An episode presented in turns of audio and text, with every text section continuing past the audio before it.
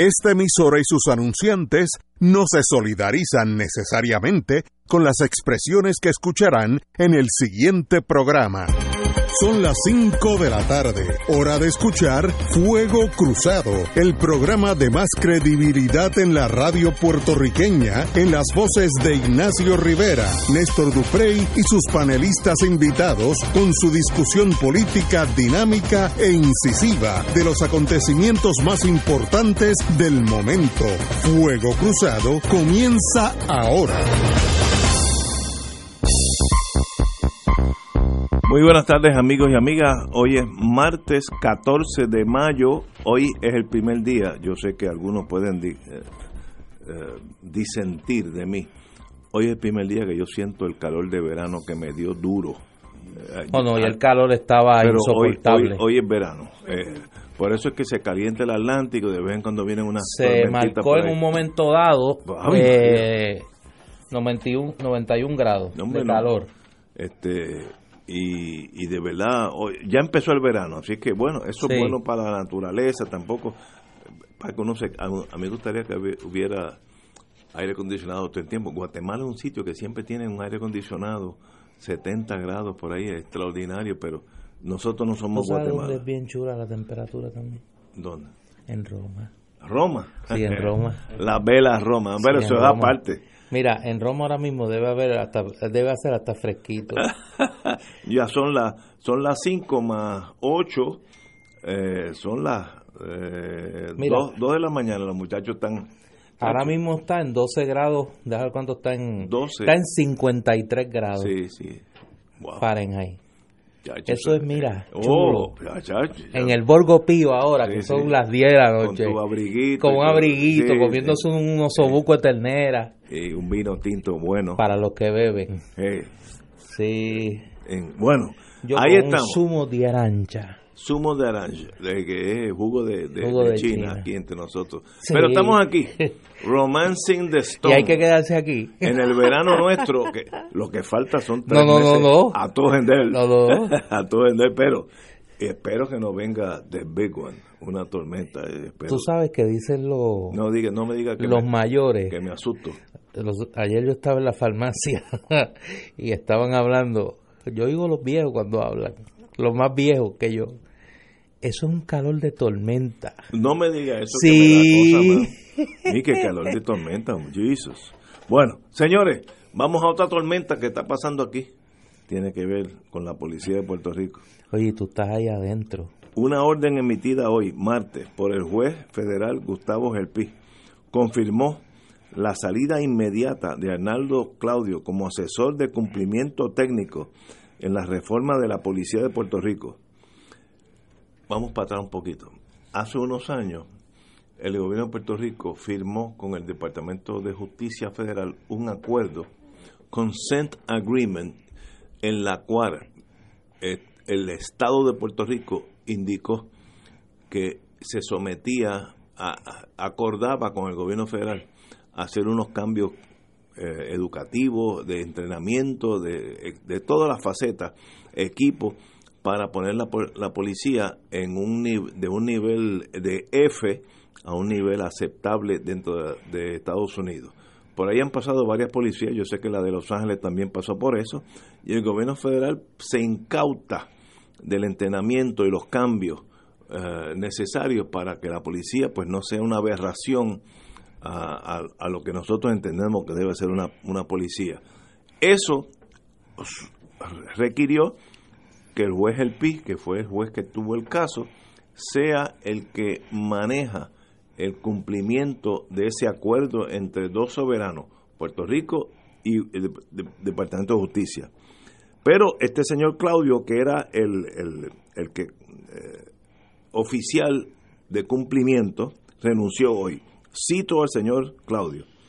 Mi ética y moral no me permiten continuar un trabajo donde hay un despilfarro total de dinero del erario público y ante, ante esta situación prefiero salir para que se haga conciencia de eso y que se mida de cerca cómo se está utilizando ese dinero para bienestar de la policía. Wow.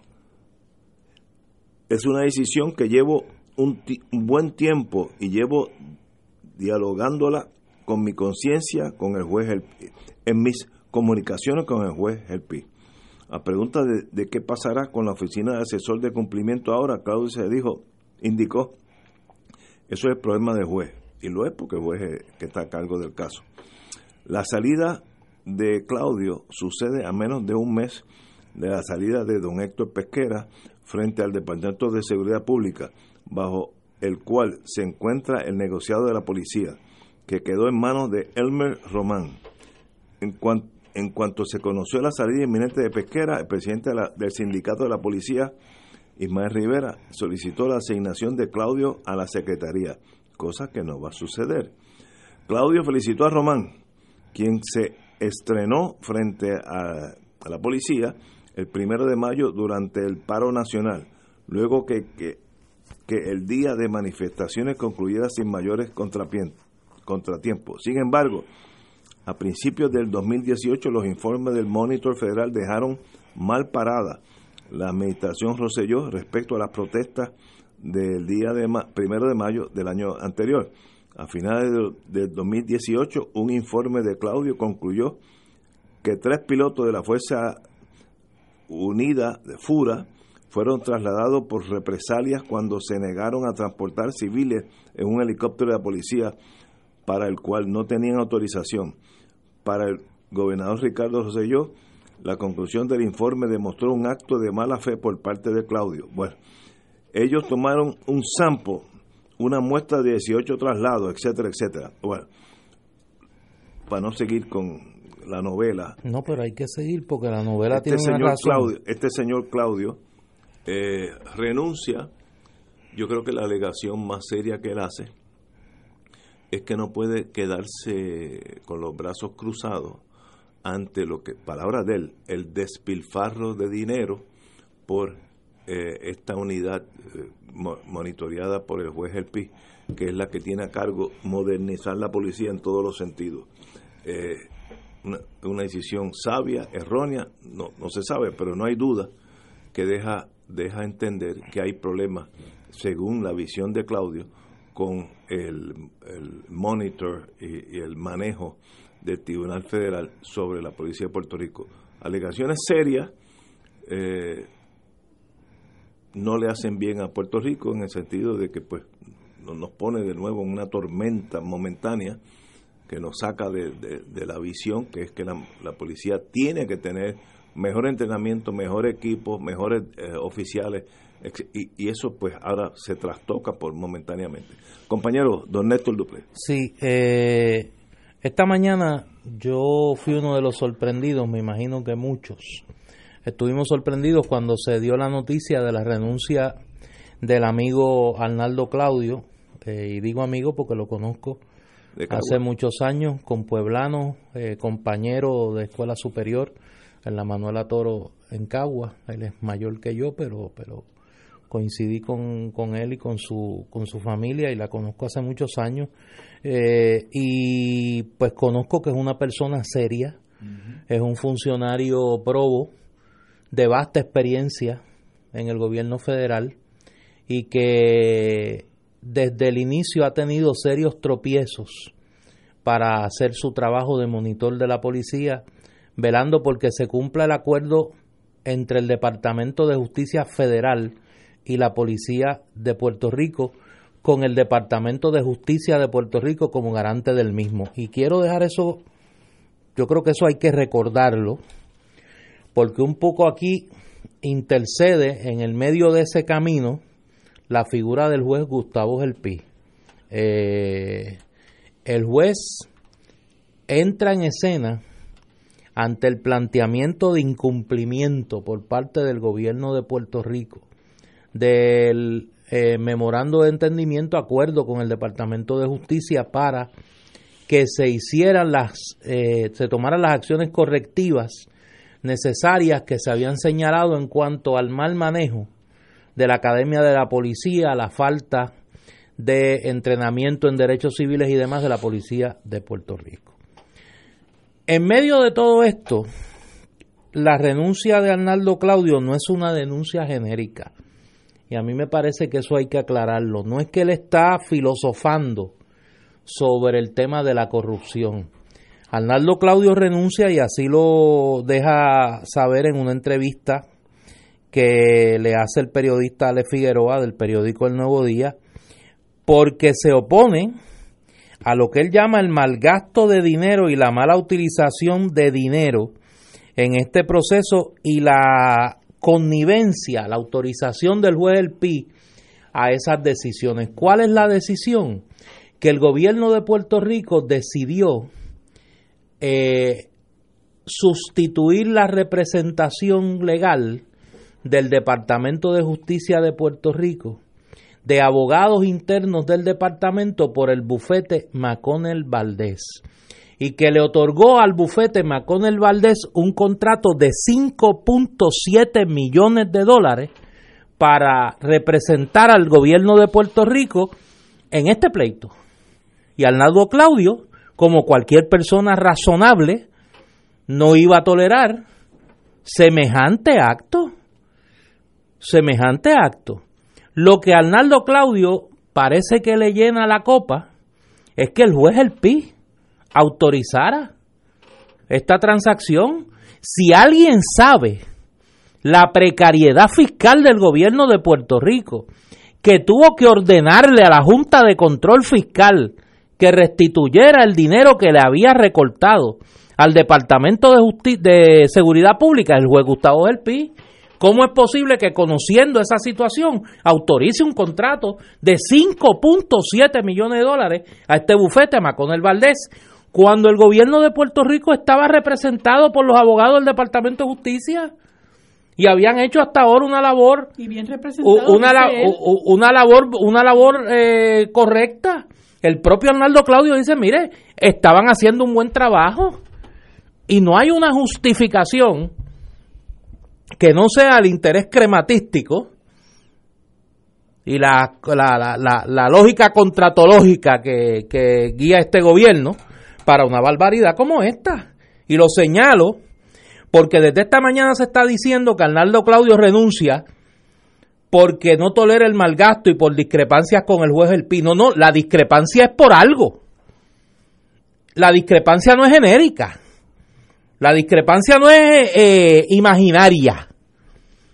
Hay un contrato que está registrado en la oficina del Contralor de Puerto Rico por sí, por 3.7 millones, debo corregir, 3.7 millones con el bufete eh, Maconel Valdés. Y yo creo que aquí alguien debe explicar esto.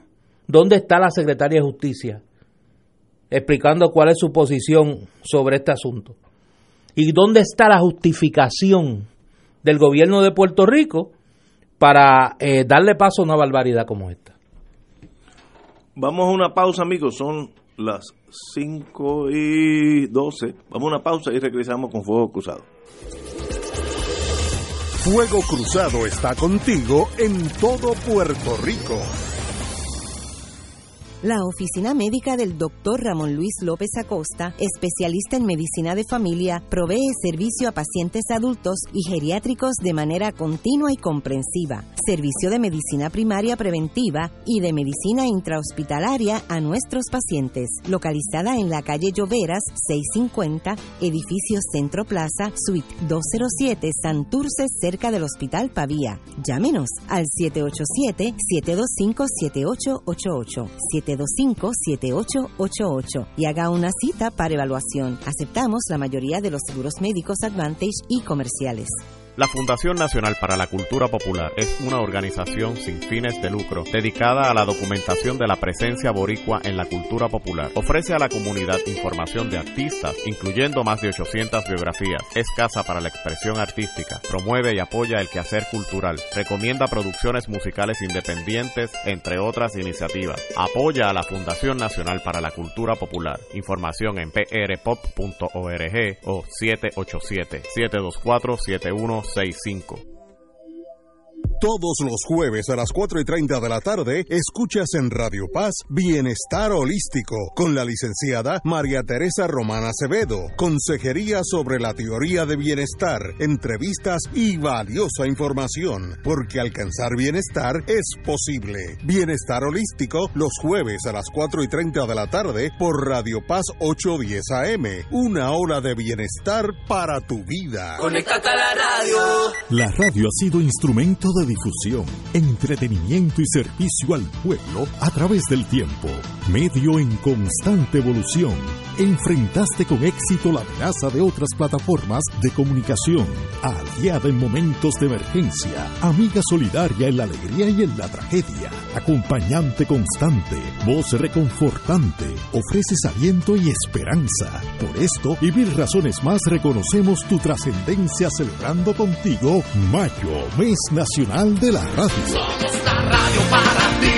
Somos Puerto Rico. Y ahora continúa Fuego Cruzado. Back in the US of A. Estamos hablando de US of A, el Tribunal Federal, vía el juez El Pi. Hoy aceptó la renuncia del coronel Arnaldo Claudio, que era el monitor de la policía, ya que el monitor, la, la policía de Puerto Rico está como bajo un protectorado del gobierno federal en el sentido de que el gobierno firmó un acuerdo para evitar sanciones aún mayores de los problemas que había en la, en la policía de Puerto Rico. Y eso ha pasado en Estados Unidos también así es que nosotros no somos el patito feo pero no hay no hay duda que, que hay una alegación muy seria de este señor Claudio sobre que lo que él entiende que hay un despilfarro de dinero que debe irse dinero a la policía y no a abogados ahí yo no voy a entrar pero compañera diga usted. Pues mira, a mí me parece que esto es de verdad escandaloso porque el propio señor Claudio, con quien uno podría tener algunas diferencias, pero verdad, nada en términos eh, eh, medulares con la forma en que manejó el asunto de la reforma de la policía, hace unos señalamientos extremadamente serios eh, como, como que, que motivan su renuncia. Y lo que principalmente dice es del despilfarro del dinero de fondos públicos, gastos excesivos de los fondos públicos y destacó particularmente el contrato con el bufete Maconel Valdés que sustituyó a los abogados del Departamento de Justicia. Yo creo que eso es escandaloso porque yo no veo por qué no podían continuar los abogados del Departamento de, de Justicia cuando la implementación de la reforma de la policía se paga de dinero público. Y yo no sé qué es lo que tiene el bufete McConnell Valdés, porque esa gente guisa con todos los, con todos los gobiernos, con todos los gobiernos ellos guisan.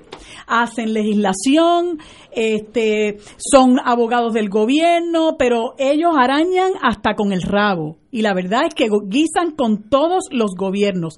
Llegaron al punto de insertarse en la reforma de la policía, desbancar a los abogados de justicia. Y hay una pregunta que hizo Néstor que yo creo que hay que preguntársela también, porque el, el juez no va a hacer expresiones públicas en cuanto a eso, según lo que yo entiendo. Pero ¿qué dice la secretaria de justicia? ¿Cómo la secretaria de justicia permitió que una cosa como esta ocurriera? porque ella tenía abogados de su departamento trabajando allí y ella también tiene un deber de fiducia como, como secretaria de justicia y tiene que velar por el buen uso del dinero público y que de momento se saque de la, de la, del trabajo de la reforma en la representación del Estado a los eh, abogados del Departamento de Justicia para traer a Maconel Valdés con un, eh, un contrato millonario, por lo que se dice, es de verdad escandaloso.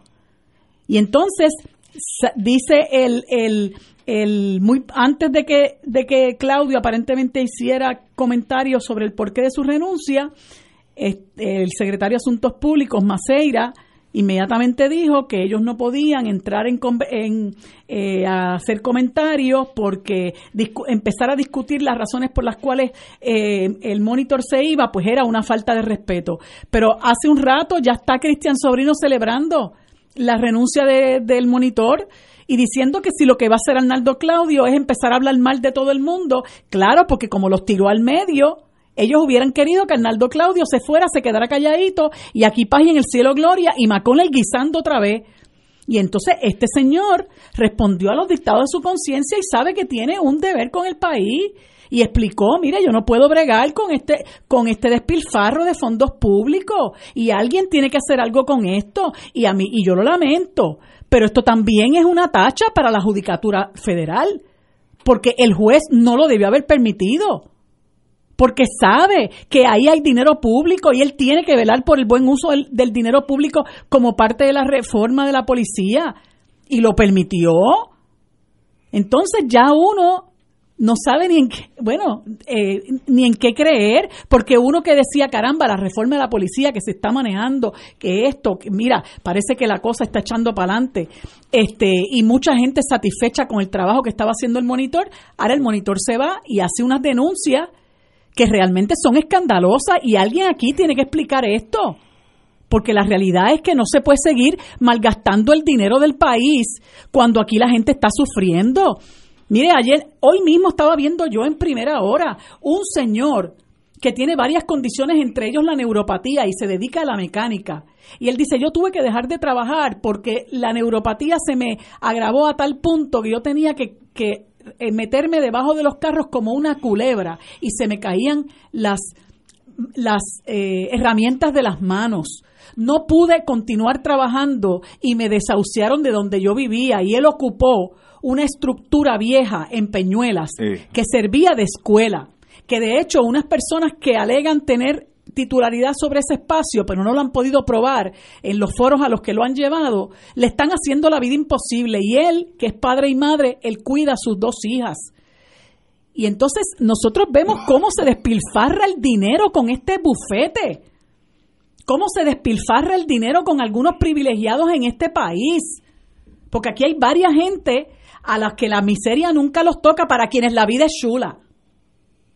Porque entonces ahora también nosotros nos tenemos que tragar la promoción de que la vida es chula. Para ese señor la vida no es chula.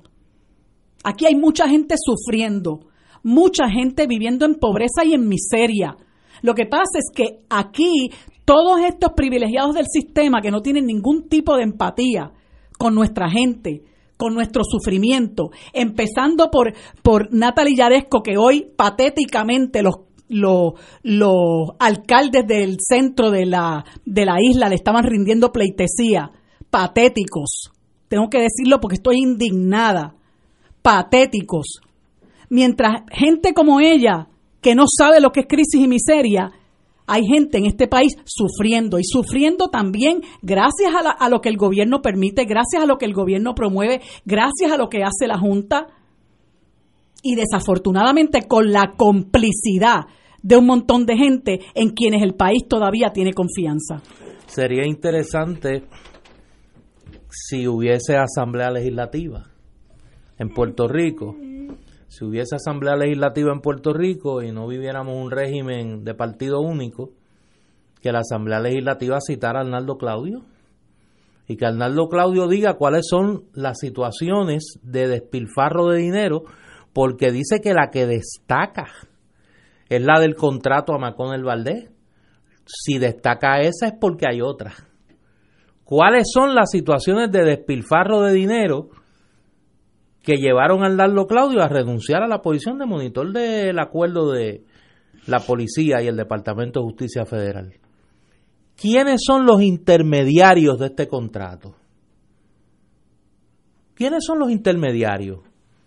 Aquí tuvo que ver algo el hecho de que el juez Gustavo Gelpi, antes de ser juez federal, trabajara en el bufete Macón del Valdés.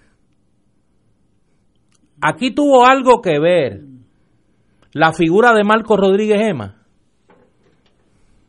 que ahora trabaja en el bufete Macón el Valdés. Yo pregunto, ¿por qué ese contrato no se da solo? Del Departamento de Justicia no fueron a buscar al bufete Macón el Valdés. ¿Quiénes fueron los intermediarios de este contrato y por qué? ¿Y cuál es la posición de la Secretaría de Justicia? Wanda Vázquez sobre esto. Que tiene que ser lo, lo suficientemente escandaloso para que una persona como Arnaldo Claudio, comprometida con el proceso de reforma de la policía, que tuvo que tolerar las groserías y las actitudes de Héctor Pesquera y aún así se mantuvo en su puesto para hacer cumplir ese acuerdo, haya renunciado. O sea, yo creo que esto es más serio de lo que, de lo que uno ve a simple vista. Y, se, y, y lleva a uno a hacerse una pregunta de umbral. ¿Dónde para la voracidad de corrupción de este gobierno? O sea, ¿dónde se detiene la voracidad de corrupción de este gobierno? Aquí no hay institución ni hay proceso que esté inmune a la pillería, al tráfico de influencia en este gobierno. Y nadie responde, no pasa nada. No pasa nada, nadie rinde cuenta.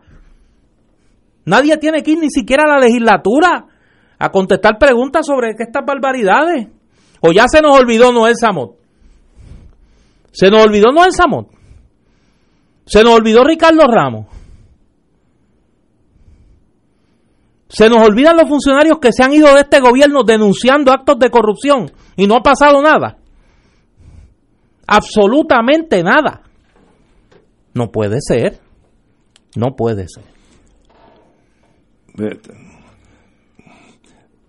Estoy un minuto de silencio, pero a propósito. Eh, sí, nosotros sabemos que está no, este no, eh, yo, yo no, no, no, no, no puedo entrar en este tema. Me une unos lazos de amistad muy profundas. De paso, hoy almorcé con el juez Pi, así que sería impropio yo, pues, entrar en este tema, porque no, no podría ser parcial. Y yo me conozco, no puedo ser parcial con mis amigos, así que eso es un... si es defecto, pues lo tengo, y se acabó. Ahora, la meta aquí no es ni Claudio ni el juez El Pi, es la reforma de la policía. Ese es lo importante. Nosotros no podemos tener una policía que le violan los derechos civiles a los ciudadanos todos los días, que no tienen, tienen un entrenamiento mínimo, que una vez que cualifica con tu pistola, eh, no hay un sistema de recualificar ever y, te jubila y nunca has disparado. Es, una policía que estaba en, en, un desastre. El gobierno federal dijo, yo me encargo de esto porque ustedes tienen eh, que mejorar esa policía y ese es el acuerdo que, el consent agreement que se firmó. Eh, Claudio, pues es una persona que yo creo que fue importante, renuncia bajo unas alegaciones para mí muy serias, no sé si fueron justas o injustas, ahora, ahora están mis prejuicios entrándome en mi análisis, pero ya pasó. Ahora, que, que salga toda la verdad para afuera, no, yo no tengo problema. Ahora, lo importante es la policía, no, no, no nos desviemos por las tragedias que pudo, pudo, pudo haber ocurrido o ocurrirán y no olvidemos que el problema es que la policía está. Sí, pero no, el déjame, déjame corregirte. El problema no es ese, Ignacio. El problema es el mismo que tuvimos cuando Puerto Rico no tenía servicio de energía eléctrica. Que la prioridad del gobierno eran los contratos y la corrupción antes de restablecer el servicio de energía eléctrica. Déjame terminar, porque déjame hacer la lista, porque son muchos elementos. Son muchos elementos. tiene la palabra la prioridad del gobierno no fue poner sobre sus pies el sistema educativo. Fue que Julia Keller repartiera billones de dólares, billones de dólares en contratos, a costa de la educación. La prioridad del gobierno no es en este momento, y es lo que dice Arnaldo Claudio, la reforma de la policía. Dice, yo me tengo que ir, porque esta gente lo único que le interesa es el despilfarro de dinero a costa de la reforma es el denominador común. Los graves problemas estructurales de Puerto Rico en estos dos años han sido secundarios al afán de lucro, a la pillería, al saqueo, y hay que llamarlo así, al saqueo. ¿Quién iba a pensar aquí, en serio, Ignacio? Y yo entiendo, yo los afectos de nadie los cuestiono, porque no permito que se cuestionen los míos. Y yo eso lo respeto. Pero ¿quién iba a pensar aquí en su sano juicio que nosotros íbamos a estar discutiendo que la reforma de la policía está paralizada prácticamente y que el monitor de la policía tiene que renunciar porque hay un escándalo de corrupción. eso es inaudito. Eso es inaudito como era inaudito que Julia Keller despilfarrara dos billones de dólares en contratos como era inaudito que aquí la gente se muriera porque no había energía eléctrica y esta gente estaban repartiéndose contratos en el COI Entertainment Center. O sea, nosotros llevamos dos años sufriendo el costo social de la, de la voracidad económica de este gobierno, de la pillería, y no pasa nada. No pasa nada. Ahora este es el colmo. Este es el colmo del, de, del saqueo en el gobierno de Ricardo Rosselló. Como dije anteriormente, no voy a entrar en las cuestiones personales, sobre todo con el juez El Pi. Yo no conozco al coronel Claudio. Si es coronel del ejército, pues obviamente tiene un mínimo de entrenamiento porque tú no llegas a coronel porque te llamabas Claudio. Es más, a pesar, del, a pesar de ser latino, llegó a coronel, así que más mérito para él. No, y a pesar de los méritos de ser de Cagua. No, imagínate, que eso dos negativos. Y llegó a coronel, buenísimo tiene que ser. Ahora, lo importante es, primero, si hay despilfarro, está mal hecho. Si hay corrupción, está mal hecha. No, no creo que eso es debatible. Ahora, no nos olvidemos de mejorar la policía que eso incluye hasta equipo, comunicaciones, cosas básicas que se habían abandonado. El rol de Claudio era ese, se frustró y bueno, pues God knows por qué, yo, yo no sé por qué se frustró. Ah, pues para eso tenemos una Secretaría de Justicia, un, un, FEI, eh, tenemos un ¿A quién tenemos? Un FEI. ¿A quién? La Secretaría, eh, la Secretaría de Justicia, tenemos investigación. Ahora, mi posición es que se sepa toda la verdad a la larga. Eso no es, este trayecto no es fácil para mí en el sentido de mis emociones muy cercanas al juez El Pi. Tanto así que cuando yo tengo casos con el juez El Pi, él se inhibe con razón porque somos amigos. Así que es imposible que yo sea neutral aquí. eso no puede ser. Por tanto, no voy a hablar eh, a favor de él pero que se sepa la verdad, que salga todo para afuera y que se haga justicia y que se mejore la policía, que eso afecta al ciudadano totalmente. Los equipos, las comunicaciones, el entrenamiento, el entrenamiento en derechos civiles, que estaba, nosotros estábamos de los peores en la nación entera, pues eso hay que mejorarlo.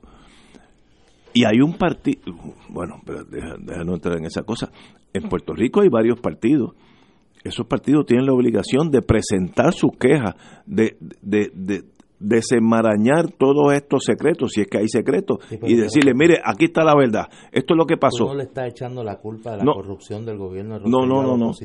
No, no, que la oposición, diciendo que, la oposición concentre en sacar toda esta eh, mala sangre para afuera. Que el problema es que la oposición no fiscaliza corrupción no existe. Por eso. Pues, pues, Pero es que aquí la corrupción es tanta que los mismos asqueados se van. o sea, aquí la gente se va, de, se, se va del gobierno.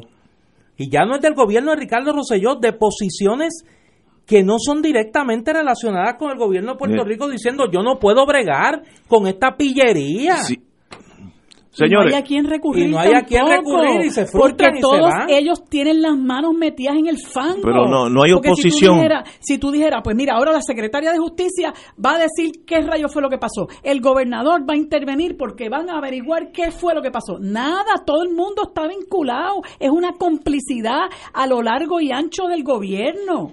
Entonces el país está maniatado, el país está indefenso, porque es como dice Néstor, la voracidad es una cosa que es el norte de, de este gobierno y es una voracidad que ha llegado al punto del descaro donde nosotros estamos viendo una reforma de la policía que puede convertirse en inoperante porque aquí ha habido un, un manejo de traer a un bufete privado que es un bufete que cobra muchísimo y un juez que lo ha permitido, que está encargado de implementar y velar por el buen eh, curso de esa, de esa reforma. Hasta ahí ha llegado esto.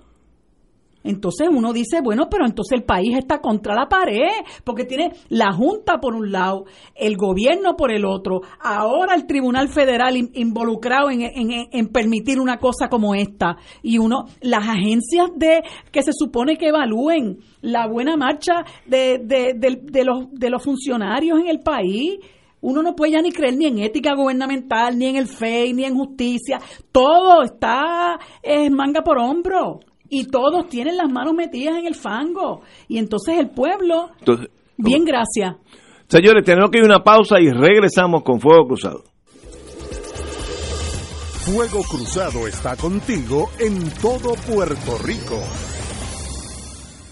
Restaurante y Marisquería Reina del Mar, donde se come el mejor marisco fresco y los mejores precios. Festival de langosta fresca del país, dos libras en su plato por 39.95, un acompañante preparada a su gusto, variados cortes de pescado, carnes exóticas y ensalada de mariscos. Disfruta de una deliciosa paella y una extensa carta de vinos. Diariamente ofrecemos serenata de bacalao y cabrito guisado deshuesado. Nuestros platos están confeccionados con ingredientes frescos para un sabor gourmet internacional. Restaurante y Marisquería Reina del Mar. Ambiente elegante, familiar con atenciones de primera. Abierto de lunes a viernes y domingos desde las 12 del mediodía. Frente al Centro Judicial y Estación Piñero del tren en Atorrey. 754-9933. Contamos con ballet parking y abierto días feriados.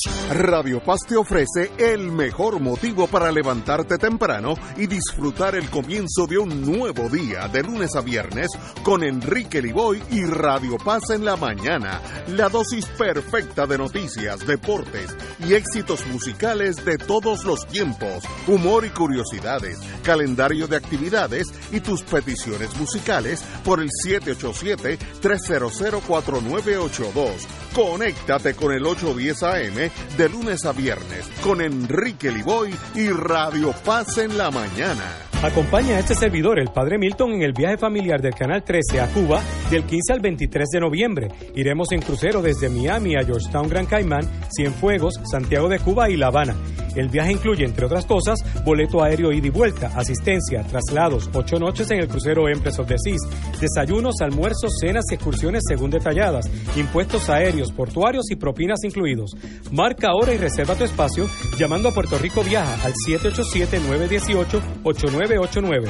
Puerto Rico Viaja 787-918-8989. Si estas restricciones aplican, nos reservamos el derecho de admisión. Puerto Rico Viaja, licencia V85. Las tiendas Mr. Natural y su centro de productos naturales, ubicadas en Bayamón, Manatí y Arecibo, presentan al doctor Rafael R. Hernández, el primer auriculoanagesor mundial de la técnica cero dolor, en su programa Noticias y Consejos de la Medicina Natural, todos los miércoles a las 2 de la tarde por Radio Paz 810 AM y Radio Paz 810.com. No se lo pueden perder, información útil para el manejo del dolor y testimoniales reales de sus pacientes.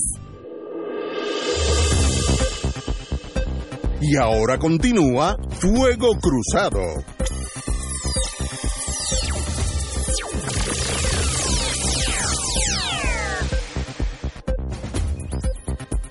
Back in the US of A. Hemos dejado un tema.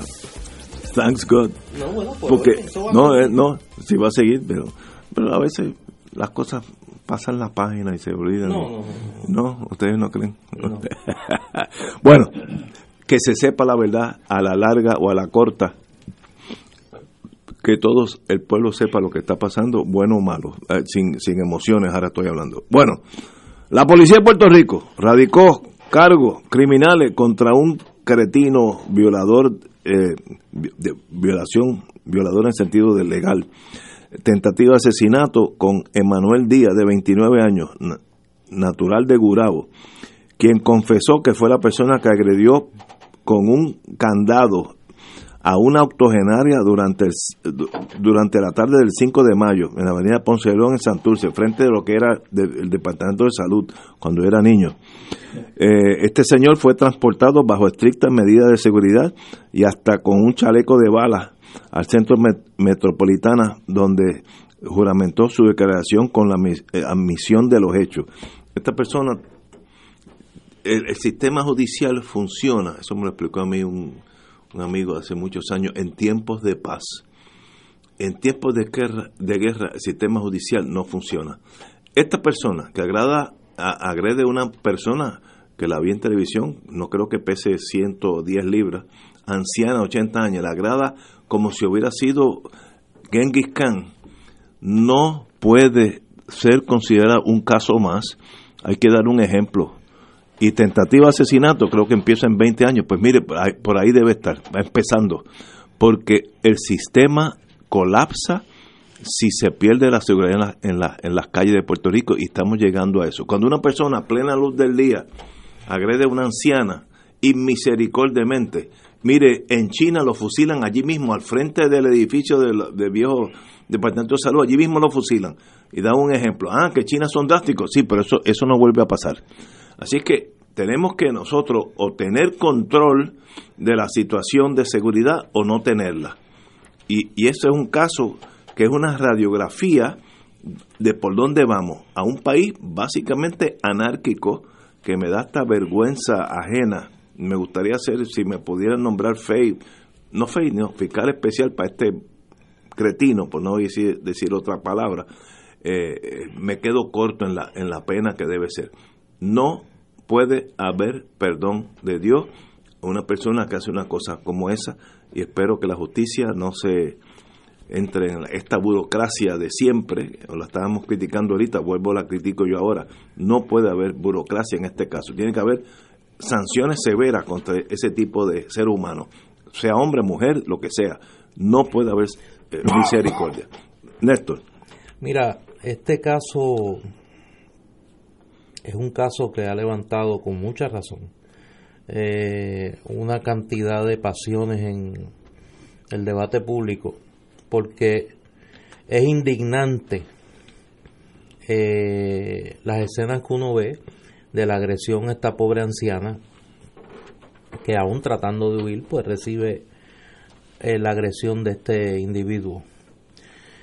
Pero también hay un elemento que yo sé que no es muy simpático traerlo a la discusión que es la condición mental de este individuo. Ya tiene que estar agematado. Eh, es una regla 240 natural. Y, Pero si está loco, que esté guardado. Eh, yo coincido en eso con el gobernador. Debe caer todo el peso de la ley, reconociendo las particularidades del individuo y reconociendo que estamos obviamente ante una persona que no está en pleno uso de su facultad.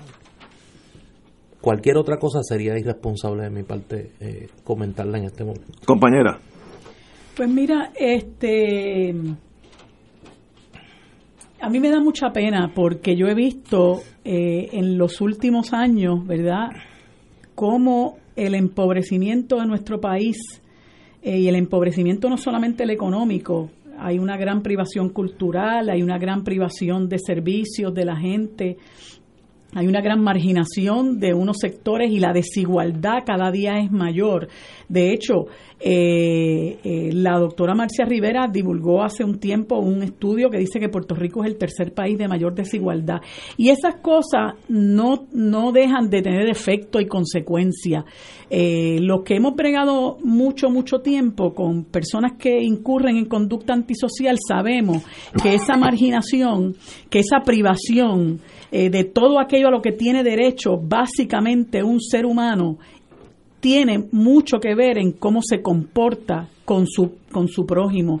Y muchas veces la gente que tiene problemas económicos, que tampoco tiene inteligencia emocional, que está privado de servicios para atender los problemas que le aquejan, pues muchas veces recurren a la violencia porque no saben bregar de otra forma y maltratan en ocasiones a sus propios familiares, se da el maltrato a los niños, se da el maltrato a los ancianos, se da maltrato a, a las mujeres, se da maltrato a las mascotas, se da maltrato entre los vecinos. La gente resuelve los problemas a galleta limpia, a tiro limpio, porque también el sistema, en vez de colaborar con, consciente de ese problema social y económico enorme que estamos atravesando desde hace mucho tiempo, el sistema sistema le da tres pitos.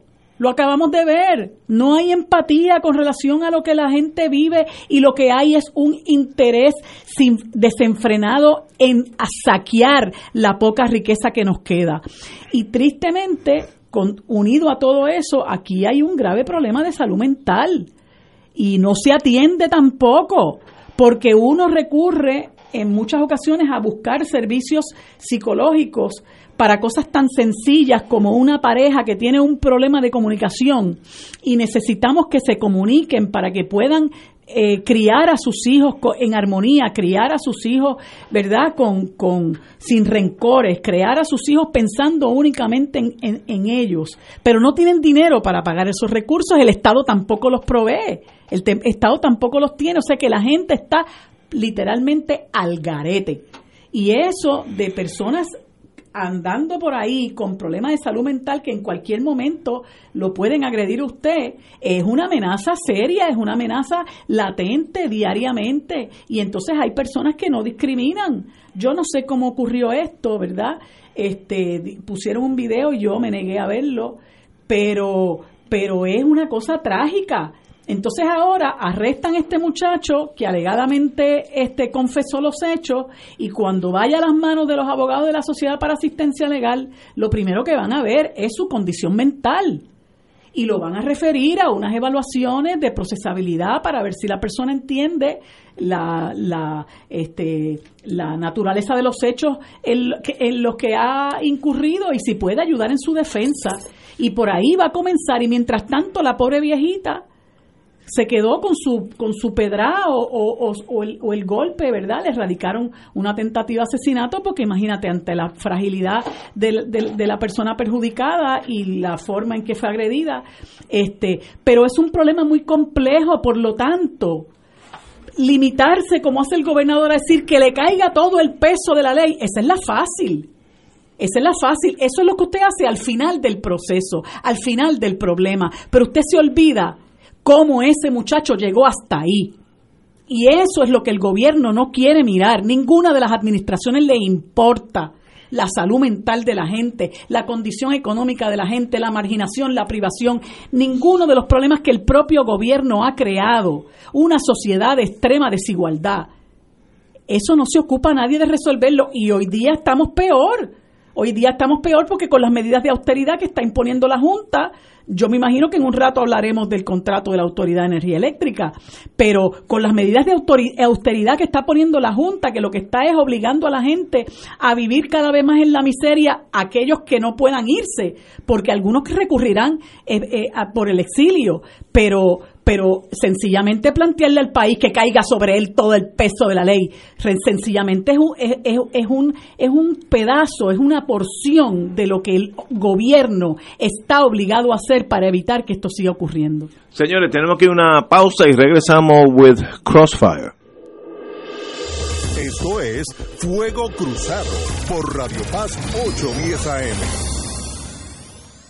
Diariamente en nuestra cocina algo delicioso se cuece en la olla. Se escucha el cortar de la cebolla y el triturar de los ajos. En Freshmart utilizamos ingredientes frescos sin aditivos ni preservativos. En el deli encontrarás la mejor variedad de desayunos, almuerzos y cenas, pizzas artesanales y más. Los mejores especiales de la semana para comer sano y sabroso. Explora la variedad de ofertas más saludables. Ven a Freshmart en Aguadilla, Caguas, Carolina, Condado, Guaynabo y Atorrey.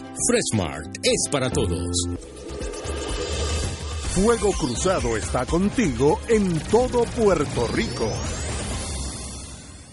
El licenciado Ricardo Pascual cuenta con 29 años de abogado en la práctica civil de daños y perjuicios, caídas, accidentes, accidentes de tránsito y otros. El licenciado ofrece consultas gratis, incluso si no puede llegar a la oficina, vamos a su residencia. Si usted, un familiar o una amistad ha sufrido un accidente, llame para cita y consulta al 787-510-4883, 510-4883. La oficina del licenciado Pascual está en el Centro Internacional de Mercadeo, carretera 165, Torre 1, oficina 210 en Guaynabo, frente a la cárcel federal. Recuerde, llame para orientarle y ayudarle al 787-510-4883, 510-4883.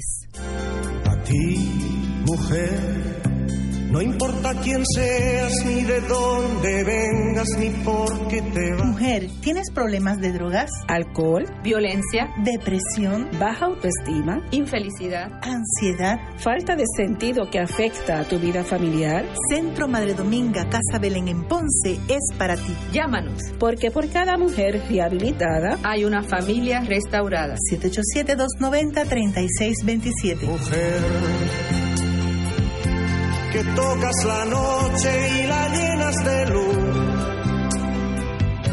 que tienes problemas, anhelos y penas y creo en ti. Amigos y amigas, les saluda el Padre Milton y quiero agradecer el apoyo que nos dieron a nuestro Radio Maratón de Radio Paz, Radio Paz en clave misionera. cada dólar que usted aporta a esta misión se traduce en evangelización a través de los medios radiales. Es importante que si recibiste la boleta la devuelvas con tu cheque o tu giro postal para que esa promesa se convierta en realidad. Que el Señor te multiplique abundantemente esa generosidad y gracias por colaborar con Radio Paz, donde ser mejor es posible.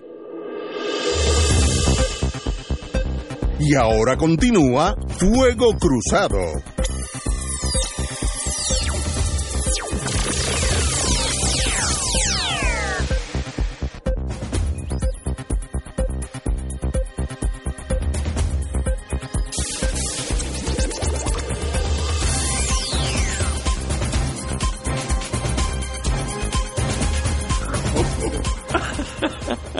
Amigo Orocovi, la directora ejecutiva de la Junta de Supervisión Fiscal, Natalie Yaresco, que en realidad es la presidenta de este país, arribó a Orocovi para una reunión con los alcaldes de los barrios de los 10 municipios elegidos para el plan piloto a través del cual el ente fiscalizador designado por el Congreso buscaría ayudar a dichos municipios a mejorar su finanza. Fíjate, buscaría ayudar en otras palabras, ella va a llevarle dinero a los, municipios, por lo que dice aquí, municipio. A su llegada a la alcaldía de Orocovi, Yaresco reiteró que la intención del plan piloto es asistir y no de tomar control de los municipios. Eso, eso te lo dijeron a ti, compañera. La intención de la Junta es usar las herramientas que ofrece la ley promesa para ayudar a los municipios a fortalecer su situación financiera tanto el lado de los recaudos como el de los gastos. Pues ahí tenemos una señora que se está dedicando a ayudar a esos 10 municipios. Yo me siento hasta contento con esa noticia. En el lado de los recaudos se trata de trabajar con el CRIM para ver cómo, cómo se puede mejorar la recaudación de los impuestos para que los municipios tengan más ingresos. En el lado de los gastos se trata de trabajar con los municipios para ver si se pueden lograr eficiencia, si pueden tener servicios compartidos, etcétera, etcétera. Otra palabra, traducido de, traducido de español, más austeridad a todos los municipios de Puerto Rico. Esa es la meta de la Junta de Promesa eh, y sencillamente la esa, como dije al principio, hace ya cuando se creó Promesa, es una agencia de cobro y están aquí no para beneficiar a esos 10 municipios, municipios, están aquí para cobrar dinero y pagarle a los bonistas. Esa es la misión de ellos. No me la adornen con toda esta miel de abeja. Eh, entonces voy a ayudarlos. No, no, usted no está ayudando aquí nada, usted está cobrando. Y, y tampoco tiene problema con eso porque la, la, ley se creó por el Congreso a esos efectos y lo hicieron en Detroit, lo hicieron en Nueva York. Pero el que nos digan que nos estás ayudando, pues eh, duele porque uno más o menos es inteligente. Eh, yo no soy genio, pero tampoco me he caído del alto de un olivo, que dicen en Andalucía. Yo más o menos sé lo que está pasando.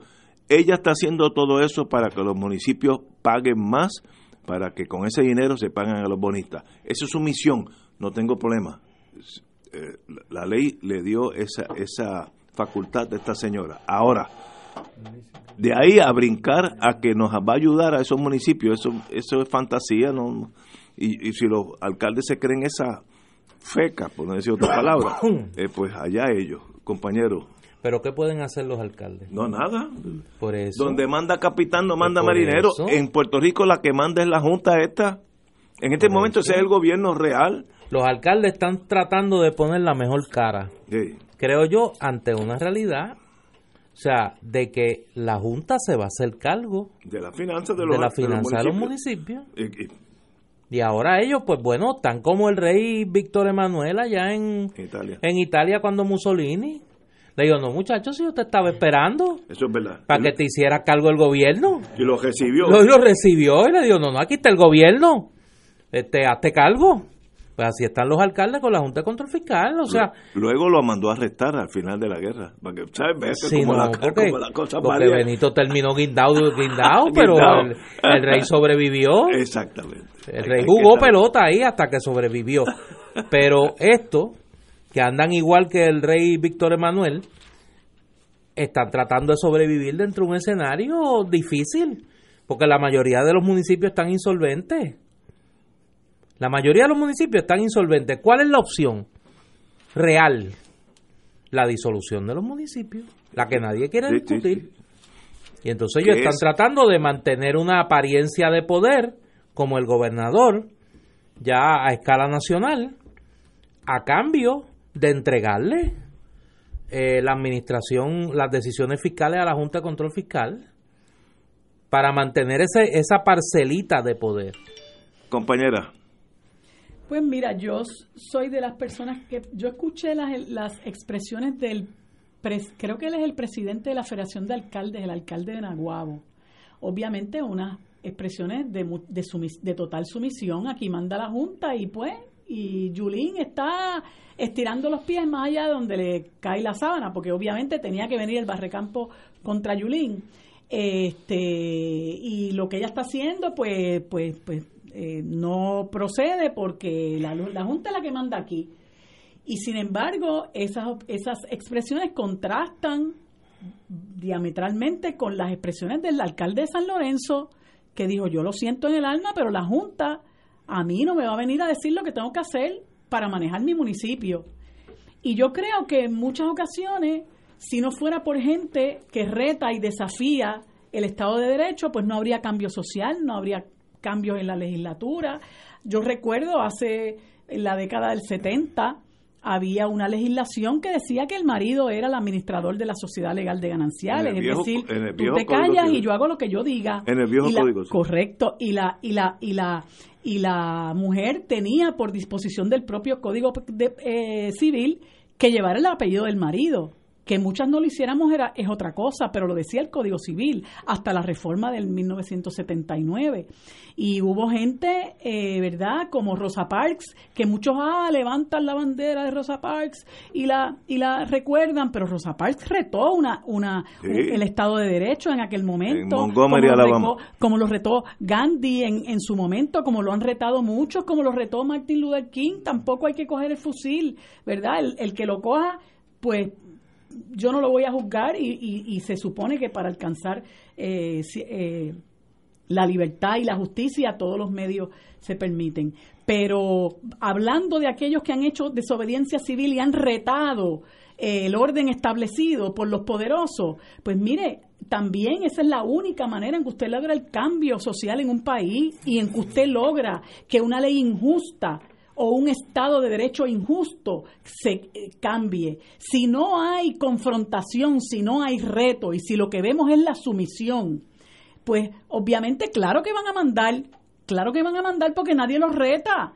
Y yo lo que estoy diciendo es que eh, independientemente de que ellos quieran proteger su parcelita, como le llama Néstor, óyeme, eso de estarse retratando con la verdugo de este país, una persona que sin que le quede nada por dentro dice que aquí la Universidad de Puerto Rico es demasiado barata y que aquí hay que equipararla a las universidades del Estado. Una persona que no tiene ningún tipo de empatía con la realidad social de este país, que dice que lo que pasa es, este, aquí el problema es que nosotros pues tenemos unas, unas eh, unas costumbres, ¿no? Hay una visión cultural que por eso es que nosotros estamos como estamos y es la que quiere implementar la ley 80 y es la que la que quiere, perdón, eh, derogar la ley 80 y la que quiere quitar el bono de Navidad y la que no le duele en el alma la reducción de las pensiones de nuestros viejos, de la gente que ha dejado el cuero trabajando después de 30 años para que ella le venga a quitar de un zarpazo 10%, 15%, 25%. ¿Usted cree que yo me retrato con ella eh, rindiéndole pleitesía? No, hombre, no. Un poco de dignidad, por favor. Independientemente del poder que tenga la Junta, vamos a retar ese poder porque a lo que han venido es aquí al despojo al despojo y a conducir a nuestro pueblo a la miseria. Y con esa gente uno no se retrata, punto. Ni uno está rindiéndole pleitesía y qué bonito nos vemos para la foto.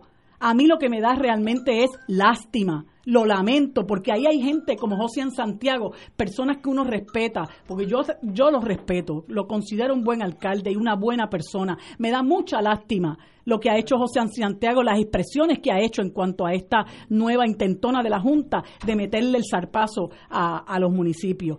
Pero cada cual maneja las cosas como cree que las debe manejar. Señores, son las 6 de la tarde, tenemos que ir a una pausa. Fuego Cruzado está contigo en todo Puerto Rico.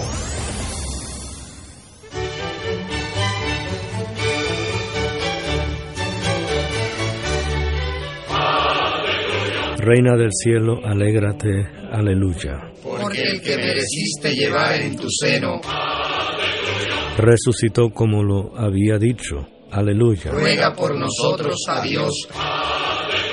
Gózate y alégrate, Virgen María, aleluya. porque ha resucitado Dios verdaderamente. Oremos. Oh Dios, que por la resurrección de tu Hijo, nuestro Señor Jesucristo, has llenado el mundo de alegría. Concédenos, por intercesión de su Madre, la Virgen María, llegar a alcanzar los gozos eternos por Jesucristo nuestro Señor. Gloria al Padre, al Hijo y al Espíritu Santo. como era en un principio, ahora y siempre, por los siglos de los siglos. Amén.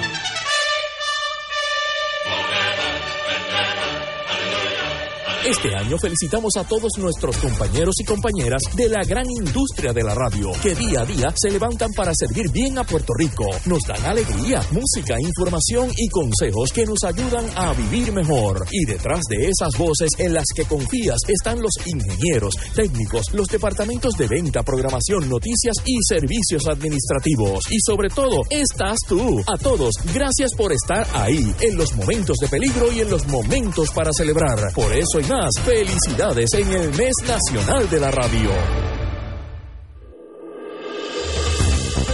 Aquí la llama se enciende cada tarde a las 5 porque escuchas Radio Paz 810 AM, WKBM San Juan y retransmite en diferido WOROFM Corozal San Juan, la Casa de Fuego Cruzado, el programa de más credibilidad en la radio puertorriqueña.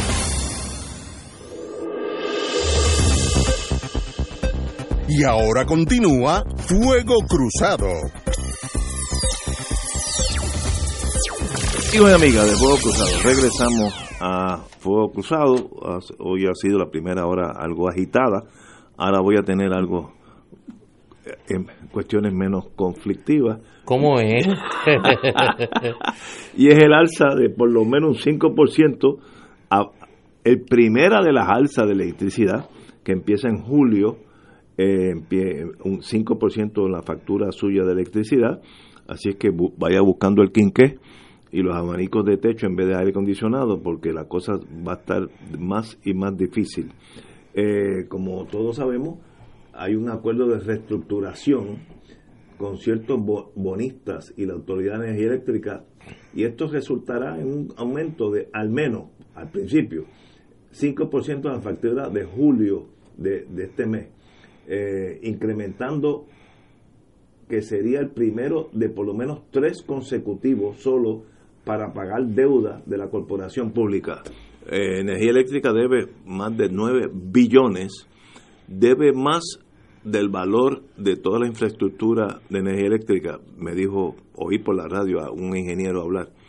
Ah, Así es que es un caso también de una quiebra difícil de hasta de comprender cómo debemos 9 billones de dólares.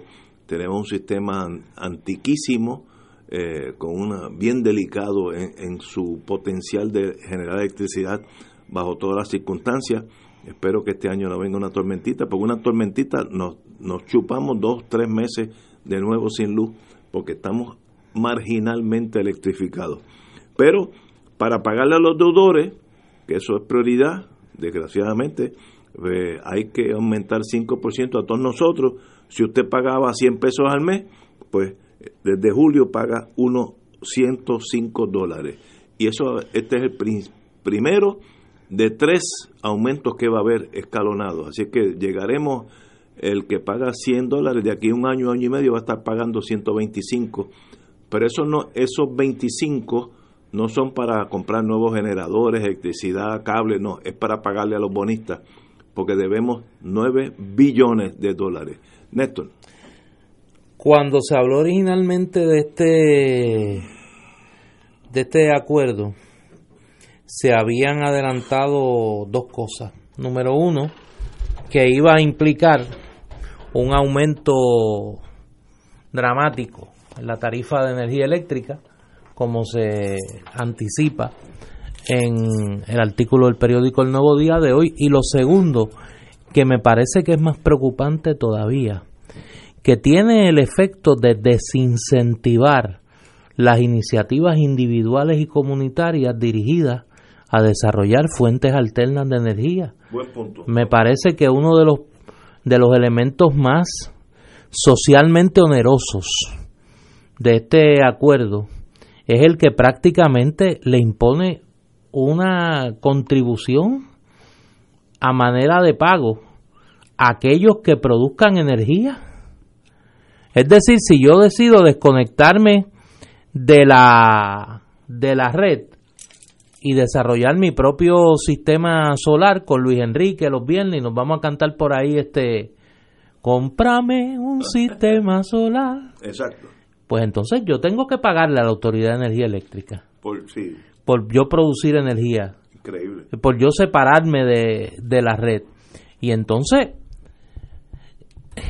¿dónde queda el objetivo de política pública del gobierno de desarrollar fuentes alternas de energía?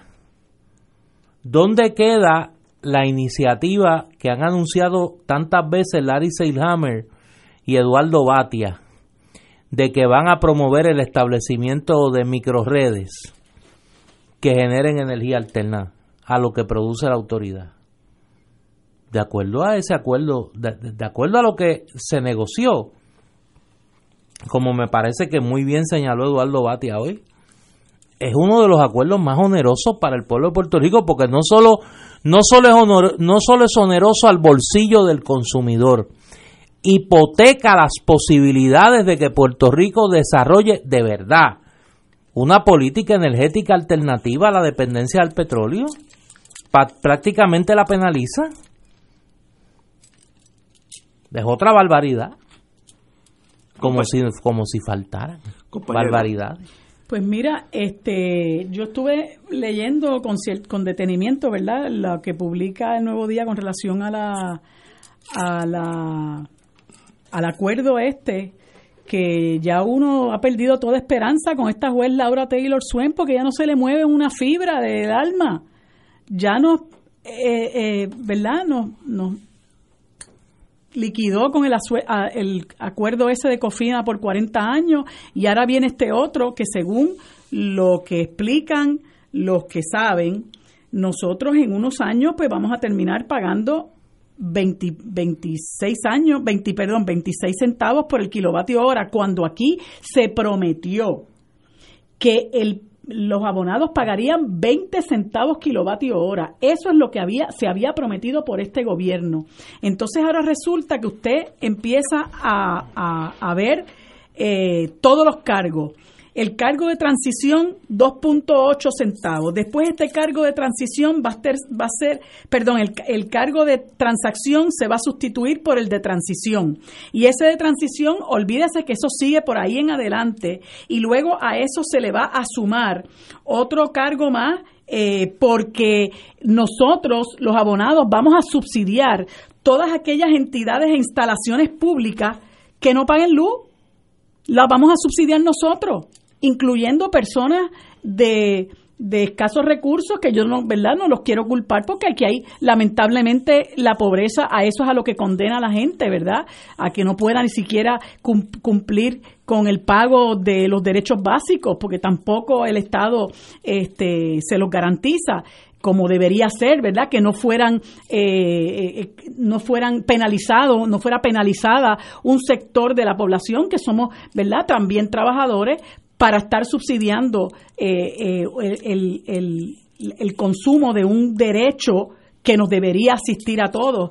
Y entonces, en- encima de eso, este, hay un cuarto cargo que, como decía Néstor, aplica a aquellos abonados que se desconecten de la red eléctrica, o sea que es como, como el impuesto al sol que comentan, este, aquellas personas que generen energía propia, como las residencias o empresas con sistemas solares de generación o similares. Y cuando nosotros venimos a ver, pues por todo lo, por toda la, la vida de este acuerdo, eh, nosotros vamos a tener un alza considerable en la luz, muy contrario a lo que está diciendo el gobernador. Porque yo quisiera en alguna medida que el gobernador se enfrentara a personas como el amigo Rolando Emanueli, que es abogado de la UTIER en todos estos casos de título 3, este señor Tomás Torres Placa, que es representante del consumidor en la Junta de Gobierno de la Autoridad de Energía Eléctrica, para que, para que ¿verdad? el país tuviera la oportunidad de confrontar esa versión que da el gobierno de que aquí finalmente va a bajar el consumo de luz y, y, y lo triste del asunto es que esta, esta, eh, este acuerdo también se basa en unas proyecciones que, como, como bien dice este Figueroa Jaramillo, eh, son proyecciones eh, inciertas, porque eh, mientras la gente se siga desconectando, mientras la gente se siga yendo del país, pues mire, usted no puede hacer proyecciones de ingresos de la Autoridad de Energía Eléctrica porque eso es totalmente incierto. Eh, y, y lamentablemente el país está a la merced del trabajo que hace el gobierno, que como ya vimos con el asunto de Cofina, que como ya vemos con este asunto del acuerdo de la Autoridad de Energía Eléctrica, como vimos cuando se desmanteló la Comisión para la Auditoría del Crédito Integral de Puerto Rico, es el gobierno actúa en contra de los mejores intereses del país. Por eso es que ahorita comentábamos que nosotros estamos arrinconados porque no tenemos a quién recurrir y entonces mucha gente eh, a veces hasta, hasta eh, fundamentados en estereotipos, creían que se podía confiar en la juez Laura, Taylor Swain. Tampoco. Eso es otro, otro, otro callejón sin salida. Entonces, el asunto es qué nos queda a nosotros, ¿verdad? Pues definitivamente nosotros tenemos que acabar de crear conciencia de que ni los malos ni los peores, porque todos operan en perjuicio del país y en beneficio de los intereses que ellos representan. Señores, Pero me pregunto yo, aquí me alguien me escribe en broma, en broma y en serio. Si yo decido sencillamente desconectarme de la red de la Autoridad de Energía Eléctrica, completo. Que completo. pues no, ¿Y qué me va a hacer la Autoridad de Energía Eléctrica? No puedes pagar. Yo no sé cómo te van a cobrar, pero, pero lo dice aquí que es un cuarto cargo que aplicará a los abonados que se desconecten de la red eléctrica o aquellos que permanezcan en ella pero generen energía propia, como residencias o empresas con sistemas solares de generación o similares. ¿Cómo te van a atrapar a ti, al que estés totalmente desconectado? De verdad que yo lo desconozco. Porque la luz solar no me la pueden cortar. Ajá, pero parece que ellos han cortado todas las esquinas para imputarle impuestos a todo el más mundo. y más difícil que, que tú te eh, entres en, energías renovables. Pero entonces, ¿cómo yo puedo decir por un lado de la boca, la política pública es el desarrollo de fuentes de energía renovables? Y todo este cacareo que han hecho de la nueva legislación de energía, para promover el establecimiento de microredes que generen energía renovable y por el otro lado firmar un acuerdo con unos con unos acreedores y decirle mira yo te voy a pagar y para eso yo voy olvídate a meterle a meter preso al que tenga un sistema de, energía solar pero fíjate que es que, es que aquí hay eh, un catch 22 una, una decisión difícil. Para energía eléctrica, la actual, mientras más gente se independice de su red, del consumo de electricidad, más difícil pagar los 9 billones de deuda porque va a haber menos ingresos. Así que en realidad energía eléctrica hace décadas que le ha puesto todas las posibilidades de hacerlo más y más difícil porque no quiere que se le vayan las ovejitas del rebaño, porque si se van a la luz solar, eh, pues dejan de pagarle. Entonces, ¿y quién coge la deuda de los 9 billones? Es, así que hay una esquizofrenia de que sí, el plan es bueno, pero si se fuera todo el mundo, pues el, el Estado tendría que pagar esos 9 billones porque no, no habría ingresos. Eh, decisiones difíciles para, para, para el Estado, para el gobierno, porque mientras más jale por un lado, más pone en precario los ingresos para pagarle a los bonistas por el otro. Eh, el problema, en la parte de la ecuación que siempre se queda es, uno, ¿por qué no se auditó esa deuda para saber qué es lo que se debe pagar y qué no se debe pagar? Segundo, aquí no se va a procurar que nadie rinda cuenta. ¿Cómo es posible que se haya llevado a la quiebra a la Autoridad de Energía Eléctrica y la gente se queda tan ancha? O sea, eh, eh, aquí no, no hay duda de que no solamente hay un afán por el saqueo, hay un afán por el encubrimiento también. Yo me imagino que lo que va a venir, me escribe un radio escucha y me parece que tiene un punto válido, es un impuesto al equipo que tú necesitas para instalar tu sistema Sí, de energía solar.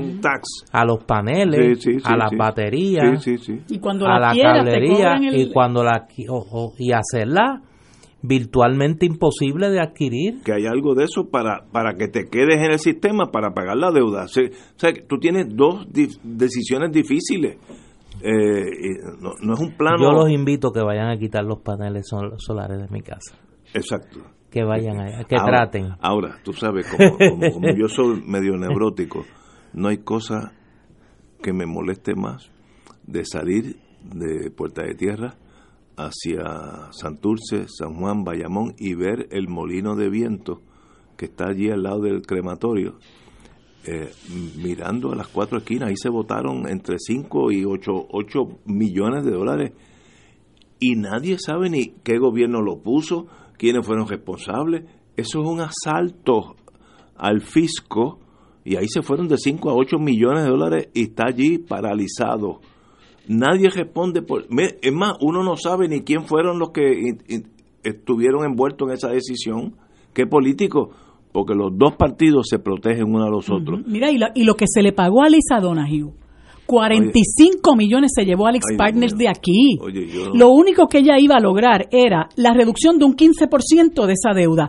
Llegó la Junta, se hizo sal y agua, pero ella cogió su chavo y todavía no Y se sabe dónde está. No, esa debe debe estar, lo más bien. oh, feliz de la vida. Imagínate, esa no tiene problema ni su, progen, ni su progenie por el resto de su vida. Pero esos fueron 45 millones votados. Con tal, y mira que hubo oposición a que se le siguiera renovando el contrato a esa señora. Ella se burló del país. Porque encima de eso, la única oferta o lo único que ella logró fue el 15% de rebaja en la, en la, en la deuda. Y, y, y cuando llegó la Junta se hizo salir agua. Señores, Mira, para que no se nos olvide Ajá. antes de irnos a la pausa, recordemos que el gobierno que colocó ese hazme reír en la avenida Kennedy fue el gobierno de Luis Fortuño. Fortuño, sí. Pero, pero ¿con qué misión? Esos muchachos estaban fumando hierba eh, eh, esa noche cuando... Bueno, y el ¿Para autor intelectual esa de esa allí? barbaridad es quien hoy está dirigiendo la Autoridad de Energía Eléctrica, José Ortiz. Ese fue el que puso... que Benifranqui. Cerezo se burlaba con razón. Era el único eh, molino de viento que funcionaba con energía eléctrica. Una cosa, pero... O sea, solo hay- funcionaba cuando estaba conectado al sistema de Y energía eso es eléctrica. un síntoma del, del colapso de un país. Eh, eh, Eso es hasta simbólico. Ahí tú ves un, un, un molino de, de viento que en vez de gener- generar electricidad, Gastaba. gastan, pues, Gastaba electricidad. ¿y- cu- ¿Quiénes fueron los genios? que Mira, y para su de honra, quien mandó a pagar esa barbaridad, ese ridículo, fue el gobierno de Alejandro García Padilla. Pues muy bien hecho por él. Excelente. Vamos a una pausa, amigos. Fuego Cruzado está contigo en todo Puerto Rico. La oficina médica del Dr. Ramón Luis López Acosta, especialista en medicina de familia, provee servicio a pacientes adultos y geriátricos de manera continua y comprensiva, servicio de medicina primaria preventiva y de medicina intrahospitalaria a nuestros pacientes, localizada en la calle Lloveras 650, edificio Centro Plaza, suite 207, Santurce, cerca del Hospital Pavía. Llámenos al 787-725-7888. 725-7888 y haga una cita para evaluación. Aceptamos la mayoría de los seguros médicos Advantage y comerciales.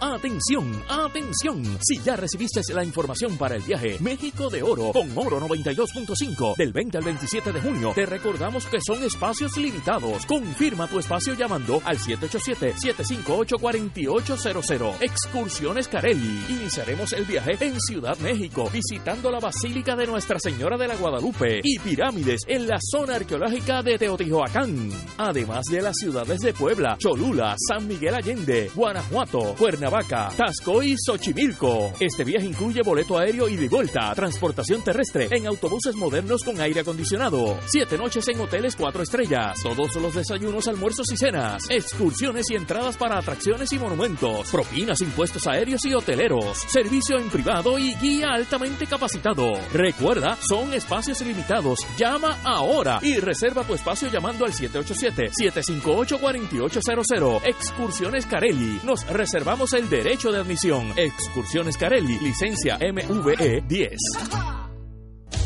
Luego de un terremoto significativo o tsunami, los servicios básicos como agua y luz pueden verse afectados. Es necesario que incluyamos en nuestra planificación agua y alimentos no perecederos para un mínimo de tres días.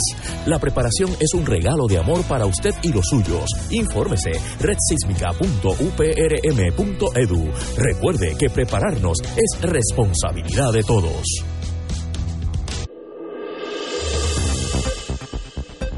Y ahora continúa Fuego Cruzado.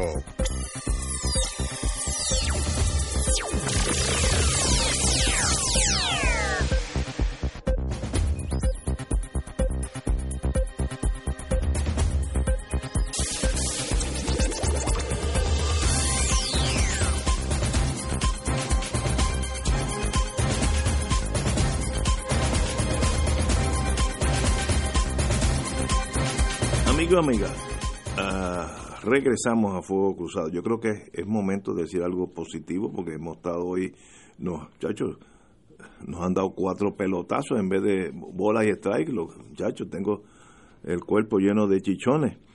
Bueno, posit- Mira, José, este, Ajá, Ignacio, eh, perdóname. Yo soy Este, Ignacio José, así que Ah, Ignacio. José, discúlpame, es que quería aprovechar para recordarle a los amigos que nos escuchan que el jueves 16 en la Casa Soberanista a las 7 de la noche vamos a tener a la amiga eh, licenciada Vilma Calderón, nutricionista, y al amigo licenciado Salvador Tío, hablando sobre el daño del glifosato y las semillas transgénicas.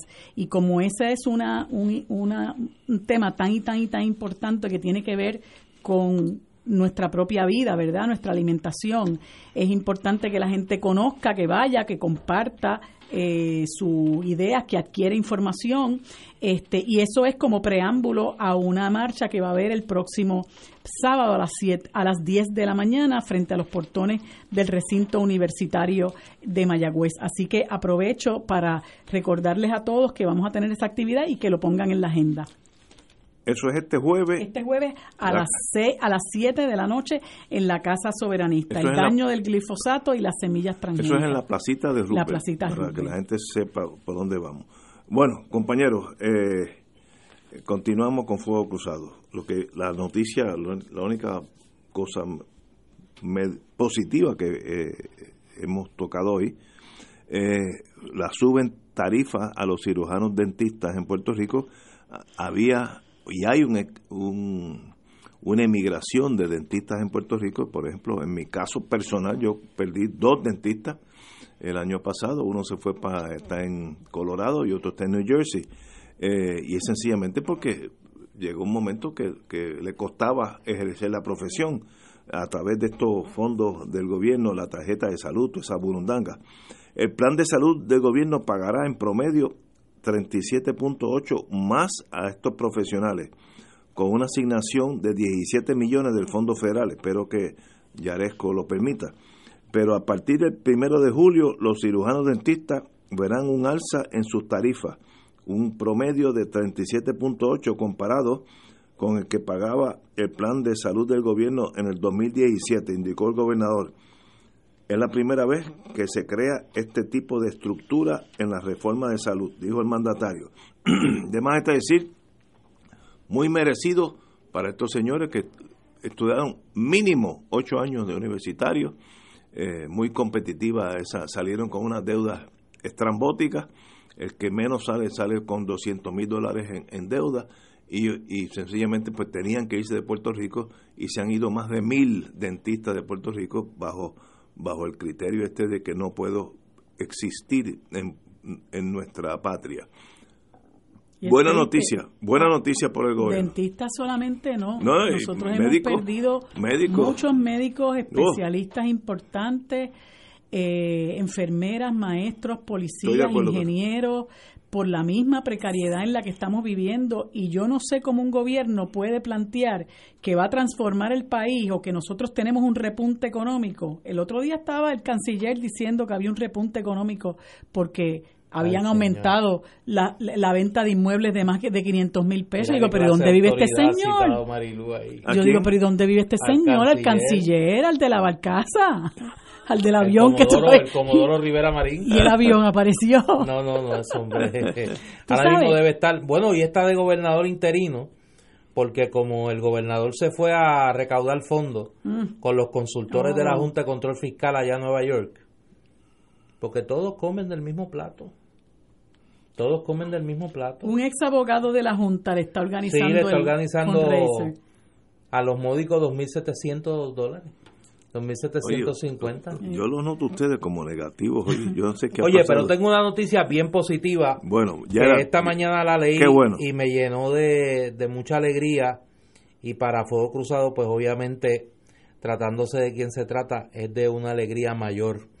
Noticel publica esta mañana que cinco artistas puertorriqueños, entre ellos la hija de nuestro querido hermano y compañero Carlos Gallizá, Sofía Gallizá, van a exponer sus obras de arte en el Whitney en el Whitney Biennial del Museo de Arte Americana Whitney.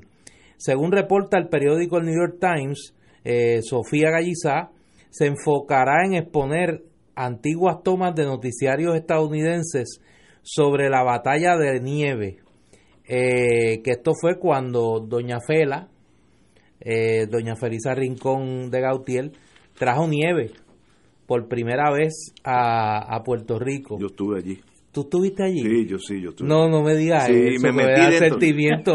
Yo me metí, no, yo- yo era medio- esa fue tu primera, tu, tu primera experiencia de América, delirio con la estadidad. Con América. De, Sí. de ahí para abajo soy otro hombre. Sí, ahí vino tu trauma. ya yo entiendo. O sea, de ahí es que viene. Oye, Oye, llegó bastante fresca la, la, la- la nieve. Mira, pues esta, estas grabaciones que va a exhibir Sofía provienen del Archivo Nacional del Estado de Maryland y ella las usó en una instalación de video de dos canales que estará reeditando. Eh, yo había escuchado esto y Sofía lleva tiempo trabajando con este tema eh, para hacer un pequeño film sobre este este evento que es bastante folclórico es una es, es una ironía que de lo de, por lo que se conoce a Doña Fela prácticamente por ese evento de la de la nieve así que a Sofía eh, Hombre, qué bueno, me alegro por Gallizá ella. Muriente nuestra querida hermanita menor pues muchas felicidades, Muchas y-. Talentosa muy y- y merecido buena persona. eso Sofía además de esto es eh, codirectora de Beta Local la organización sin fines de lucro que eh, se dedica a promover el mecenazgo eh, a, a los artistas. Además de ella, se van a estar presentando en el Biennial Lidera Nono, Michelle Nono, Nivia Pastrana Santiago y Daniel eh, Lynn Ramos. El Whitney Biennial es un evento artístico desarrollado en el Museo de Arte Americana Whitney. Ser seleccionado para formar parte de los 75 artistas que expondrán en dicha actividad constituye un gran logro, especialmente para aquellos jóvenes en el mundo de las artes. Así que vaya a Sofía, eh, nuestro eh, nuestro abrazo por este por este muy merecido reconocimiento. Estamos totalmente de Sé acuerdo. que allá donde Sofía- no se moja, Carlos debe Carlos estar, debe estar orgulloso. Muy bien. Así es. Sí. Oye, antes de ir a la pausa, tenemos que despedirnos eh, en el sentido oficial de la ex fiscal Iris Meléndez, que todos los que hemos estado en ese mundo la conocimos, una persona muy honorable. eh, luego fi- finalizó su- sus años como FEI, eh, pero siempre agradable, fina, elegante a la misma vez. eh, era fiscal de verdad, estudiaba sus casos y representaba al Estado en torno a los clientes, pero yo nunca puedo decir que tuve un sí y un no con ella, sino esa cordialidad de profesionales. Eh, me llamó, me lo recordó el compañero Arián Duce, que quiere indicar que aunque siempre estuvieron en diferentes lados de la trinchera, eh, él reconoce su profesionalismo y su elegancia como mujer que fue y como fiscal que rindió servicios en Puerto Rico, así que nos despedimos ah, de, Iris Meléndez con el mayor de los respetos. Compañera. Sí, yo la conocí hace muchos más años de los que quisiera acordarme. Cuando yo era abogada de la Sociedad para Asistencia Legal, ella fue fiscal en la Fiscalía de San Juan.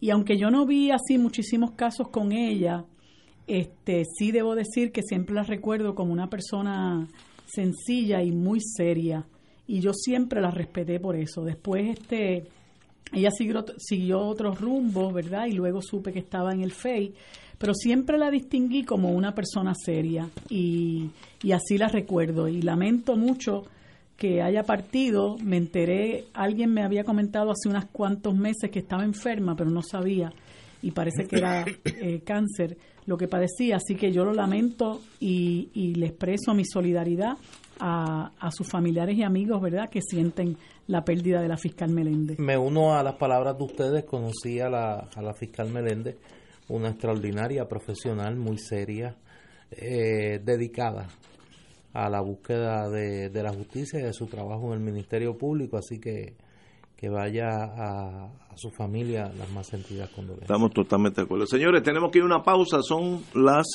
cinco y seis y media. Fuego Cruzado está contigo en todo Puerto Rico. Oficina Doctor Fran Gaudier. Realizamos estudios de mamografía, sonogramas, CT scan, densitometría, rayos X y estudios vasculares. Nuestro horario de servicio es lunes a viernes de 7 de la mañana a 4 de la tarde. Ubicados en el Pavía Medical Plaza 611 Santurce. Con nuestra experiencia le brindamos un servicio de calidad. Para más información llamar al 787 268 101 268-1015. Cardiovascular Radiology Institute. La tecnología avanzada al cuidado de su salud tiene un nombre. Advanced Imaging Interventional Center. Siempre con innovadores servicios en radiología diagnóstica y un personal certificado brindándole confiabilidad con resultados más certeros en todas sus pruebas. Ofrecemos MRI, tomografía computadorizada, angiografía digital, neuroradiología, sonografía y ahora con nuestro nuevo servicio avanzado de PET-CT para pruebas de alta eficiencia. Advance Imaging, edificio Arturo Cadilla, Centro Médico San Pablo Bayamón, 269-2442. Acompaña a este servidor, el Padre Milton, en el viaje familiar del Canal 13 a Cuba del 15 al 23 de noviembre. Iremos en crucero desde Miami a Georgetown, Gran Caimán, Cienfuegos, Santiago de Cuba y La Habana. El viaje incluye, entre otras cosas, boleto aéreo ida y vuelta, asistencia, traslados, ocho noches en el crucero Empress of the Seas, desayunos, almuerzos, cenas y excursiones según detalladas, impuestos aéreos, portuarios y propinas incluidos. Marca ahora y reserva tu espacio llamando a Puerto Rico Viaja al 787-918-8989. Puerto Rico Viaja 787-918-8989. Si estas restricciones aplican, nos reservamos el derecho de admisión. Puerto Rico Viaja, licencia V85. Este año felicitamos a todos nuestros compañeros y compañeras de la gran industria de la radio, que día a día se levantan para servir bien a Puerto Rico. Nos dan alegría, música, información y consejos que nos ayudan a vivir mejor. Y detrás de esas voces en las que están los ingenieros, técnicos, los departamentos de venta, programación, noticias y servicios administrativos. Y sobre todo, estás tú. A todos, gracias por estar ahí, en los momentos de peligro y en los momentos para celebrar. Por eso y más, felicidades en el mes nacional de la radio.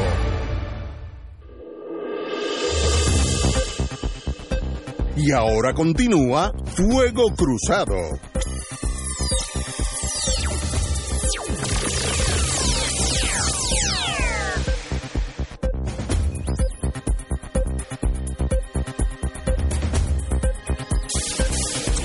Amigas y amigas, tenemos una magnífica noticia de nuestro hermano Normando Valentín. Será el ancla en la tarde en Guapa. Eh, Jorge Gelpi estará en la mañana de, de manera temporera. Los dos son excelentes, pero Normando Valentín lo conocemos ya unas cuantas unas cuantas noches que hemos pasado juntos en este mundo de la radio y la noticia dice que el periodista Normando Valentín deja, dejará las ediciones de Noticias Matutinas, no se tiene que amanecer ahora, de Guapa para integrarse como la figura central en Noticentro Edición Estelar, que inicia el lunes 20 de mayo, lunes que viene a las 4 pm. El noticiero al amanecer permanecerán al frente de los telereporteros Mónica Candelario y Jorge Gelpi, aunque este no necesariamente será el ancla de forma definitiva, dijeron esta mañana Jaime Mainulet, presidente de Guapa, y Rafael Lenín López, director de noticias. Así que felicitaciones a Normando, que ese hombre lleva unas cuantas eh, aventuras en la radio. Muy buena persona, muy talentoso y siempre de con buen humor, que eso lo hace muy, muy especial. Así que felicitaciones, Normando. Felicidades a Normando, compañero de estudio allá en la UPR en Río Piedra. ¿Ah, sí? ¿Jangueó con sí, sí, sí, sí, jangueamos bastante. Tenemos historias en Sí. común e historias en conflicto. Algunas. Eh, sí, Eh, pero es un amigo siempre, de hecho lo vi en el fin de semana, hablamos un rato de béisbol, eh, que es un gran fanático del béisbol y es un historiador del béisbol también. Ah, no ha estado ligado a los montañeses de Utuado en, en el béisbol AA. Eh, y yo creo que sale perdiendo con el cambio de por la mañana por la tarde. Él sabe por qué, es un chiste interno. Pero eh, le deseo lo mejor. Obviamente va a estar en el, en el noticiero de, de mayor audiencia. Y es parte de los cambios que está haciendo nuestro hermano Rafael Lenín López. Muy bien. En Noticentro 4. Talento le sobra Lenín. Me alegro por, por, por Lenín. Me alegro por Mónica, que sale de Normando. Eh, eh, y me alegro por Jorge Gelpi Pagán, Qué bueno, talentoso que es también. extraordinario, un gran amigo también. Qué bueno. Eh, eh, la vida es cambio, así que qué bueno que... ¿Verdad que la vida es cambio? La vida es cambio. Me alegro que lo Sí, no, eh, eh, el que no cambia no es que no ¿Verdad? cambie, es que no se está dando cuenta de los ¿Verdad? cambios alrededor. Así ¿Verdad que sí? Eh, Así es. Y porque hay gente que no quiere cambiar. Ah, bueno, porque le conviene. Porque hay gente que se si uno- aferra, mira ahí. Si uno se tira el ancla donde Sí. las cosas son buenas, eh, Sí. chacho. Porque chacho, hay gente que ay, sigue lo mismo. Sí, yo, yo con- Quieren cruzar en el 2019, quieren cruzar el Atlántico en el espíritu de San Luis. eh, San Luis, sí. Y otros en dirigibles. No, no en dirigible. Si los deja, si los deja se suman pero, en dirigible. pero la vida le pasa por el lado Sí. y los deja Pero eso no sería tan malo si tú quieres cruzar el, El Atlántico. el El Atlántico en el Atlántico. espíritu de San Luis.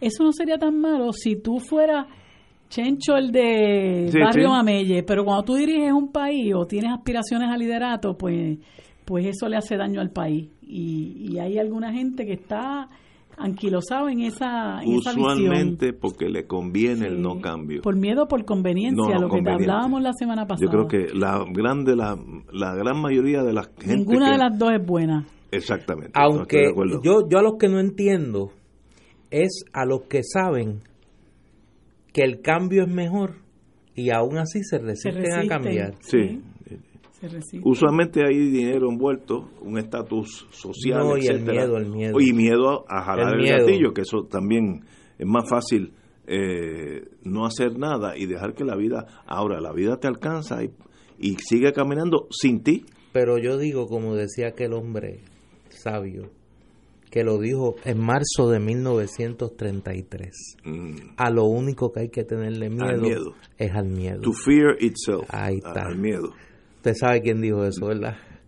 El más grande, Roosevelt Franklin Delano Roosevelt.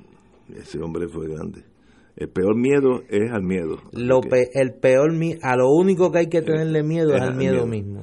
Oye, hoy, cuando yo llegué- empezamos el programa aquí, dije que hoy yo había sentido el calor. Eh, Brutal. el Servicio Nacional de Meteorología me da la razón. Hoy fue 93, 93 grados a las 1 y 8 de la tarde, hoy martes en el Aeropuerto Internacional. Empata con una temperatura registrada en 1977. Así que no fue que yo estaba perdiendo mis sentidos, sé que me estaba achicharrando caminando por el viejo San Juan. Así que eh, ya empezó el No, ha hecho mucho calor. ha hecho mucho, calor. Eh, en una noticia que es negativa, pero de esperarse, se disparan las reposiciones de vehículos en el 2018. El aumento en esta cifra coincidió con el cierre de las moratorias de pagos ofrecidas tras los huracanes Irma y María. Después que pasaron esas dos tormentas, muchas de las compañías que fi- financiadoras de automóviles dieron una moratoria. Eso ya se acabó y ahora eh, un total de 17.017 vehículos fueron reposeídos por las casas financieras durante este año. 17.017. Eso es un número, es más, yo no sabía que había tantos carros que reposeer en Puerto Rico, pero de Lo peor de todo es es la proyección de las ventas de carros. Sí. Eso está Yo no- también eh, exagerado. Hace unos días, yo creo hace como una semana, llegó a Puerto Tierra el barco alemán que trae carros de Alemania. Y yo creo que vació, eso es como, como eh, vació 200, 300 carros en cuestión de horas. Y a los, al, al otro día no había ninguno allí en, en los muelles. Así que se mueven los carros, pero a la misma vez hay un 19% de aumento en reposesión comparado el 18 contra el 17. Obviamente, pues la economía, el que diga que están mejorando, porque los políticos se enamoran de sí mismos, que todo está mejorando, pues eso, por lo menos en la reposesión de, de automóviles, no es así. Es un indicador, un termómetro de la economía de Puerto Rico que obviamente no está mejorando. Bueno, yo oí hoy a este sujeto, la voy, que, que yo sepa no es economista ni cosa que se parezca, diciendo que había un crecimiento positivo de un 3% de la economía de Puerto Rico. Yo por poco choco cuando lo oí diciendo eso. Pero ¿cómo dicen esas barbaridades así? Se quedan, con- con- como dice doña Evelyn, fresco y fragante. Se quedan frescos y fragantes diciendo barbaridades como esa. Que la economía de Puerto Rico está creciendo. Sí, porque son temas que mucha gente no entiende y entonces se aprovechan de que de la ignorancia de la gente, ignorancia en el buen sentido, ¿verdad? Porque son temas un poquito áridos, un poquito este densos. Este, muchas veces la gente no se pone a estudiar lo que dice Alameda o lo que dice Caraballo Cueto porque no es lenguaje que ellos puedan entender y entonces estos politiqueros aprovechan eso para decirle a la gente cosas muy llanas como que estamos eh, creciendo y la gente se come el, el cuento porque no tiene información en contrario porque muchas veces la gente o no se ocupa en buscar la información o simple y sencillamente aunque traten pues no la entienden este y de ahí pues que, que se aproveche, ¿verdad? Se apueste siempre a la ignorancia o a la desinformación de la gente y ese es el caldo del cultivo de, de estos este, eh, politiqueros. Lo que te mencionaba ahorita del canciller que salió a hablar del despunte económico cuando el Nuevo Día sacó una una una portada de, de cómo estaban aumentando la compraventa de inmuebles de más de medio millón de pesos y él celebrándolo. Pero por otro lado, un par de días antes sale la Asociación de Bancos a hablar del repunte de las ejecuciones de hipoteca, precisamente porque, bueno, han acabado las moratorias, es lo que se está viendo ahora con lo que dice Ignacio de las reposiciones de vehículos. La gente no las puede pagar y está perdiendo sus hipotecas. Entonces uno dice, ¿despunte para quién? Pues obviamente para un sector privilegiado que es el que eh, con el que con el que se mezcla la, cla- la, la, la, la clase política del país. Bueno, señores, eh, de verdad que estamos en momentos difíciles en este país y no, no, no vemos, eh, no hay luz en el horizonte, al contrario, hay un- una nube negra. Bueno, por segunda vez en torno a la y se va a poner peor. No digas eso que me da cosa. Sí. Por segunda vez en la vista preliminar contra Zulma Milagros Renta Ramos, acusado por tumbarse 70 mil dólares de la clase graduanda de Perpetuo Socorro, se tuvo que posponer porque esta señora no contaba con representación legal. Eh, bueno, no voy a dar mis prejuicios. La jueza Ada López tuvo que designar al licenciado José Colón Facundo como abogado de oficio y pautó para mañana a las 1 y 30 de la tarde la vista de estado de los procedimientos para determinar las fechas de la vista preliminar. Con esta vista espero tengamos una fecha real para que no tengamos más suspensiones. Mi tesis es, estas personas son manipuladoras y una forma de tú seguir viviendo, esta gente vive de día a día, es alargar el proceso penal, que es una forma de defensa. El caso que no se ve, caso que no vas a perder. Y sencillamente, pues, el no tener abogado, a veces se manipula eso para alargar.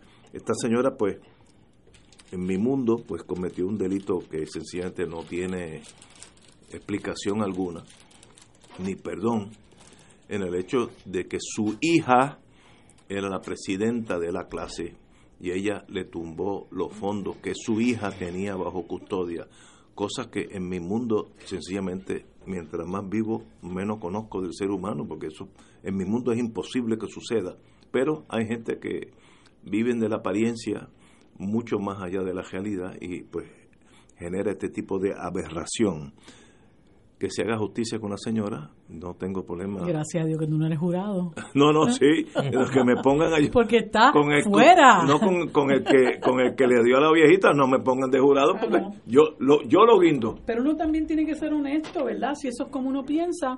No, no. Pero yo- uno lo dice, no, lo que no. pasa es que Yo uno no se puede olvidar y mucha gente no le gusta esto porque no lo entiende. Que todas las personas acusadas de delito tienen un derecho constitucional a la presunción de inocencia. Y se impone sobre el fiscal la obligación de probar la culpa de esa persona más allá de dudas razonables. A veces los medios de comunicación pues le hacen daño a esos derechos constitucionales que tienen los acusados porque empiezan a publicar noticias y claro, tienen que publicarlas porque eso ese es, ese es el medio y ese, ese es el trabajo de la del periodismo, pero en muchas ocasiones hasta se eh, se transmite la, la información de una manera que la gente pues ya comienza a formar opinión este y, y pues entonces la persona ya llega al proceso sobre todo cuando es un proceso que se ha convertido en algo público pues llega al proceso verdad con esa tacha con dos strikes en contra como dicen. Pero este, esta persona por lo menos ya tiene un abogado de oficio que el tribunal lo asignó y Yo no me tengo- imagino que de ahí en adelante Mira, lo- ya la- el lo- proceso seguirá. lo aberrante de este caso no es el dinero, porque los seres humanos somos imperfectos. Es algo está mal en esa mente cuando tú pones a tu hija por el medio. Eso no, en mi mundo no, no. Tal vez yo soy demasiado de. Pero hay que ver qué es lo que, lo, cómo, qué No. desfila de la prueba, ¿verdad? Porque Si eso pasó, uno no debería mire, es más, más allá de los 70 mil dólares. Tú hacerle eso a tu hija, no, sencillamente en mi, en mi mundo no existe eso. Y bueno, pues ya el sistema se encarga. Bueno, si, si es que tienen conciencia, estoy siendo bien eh, prejuiciado en este caso porque lo estoy. Vamos a una pausa, amigo. Fuego Cruzado está contigo en todo Puerto Rico.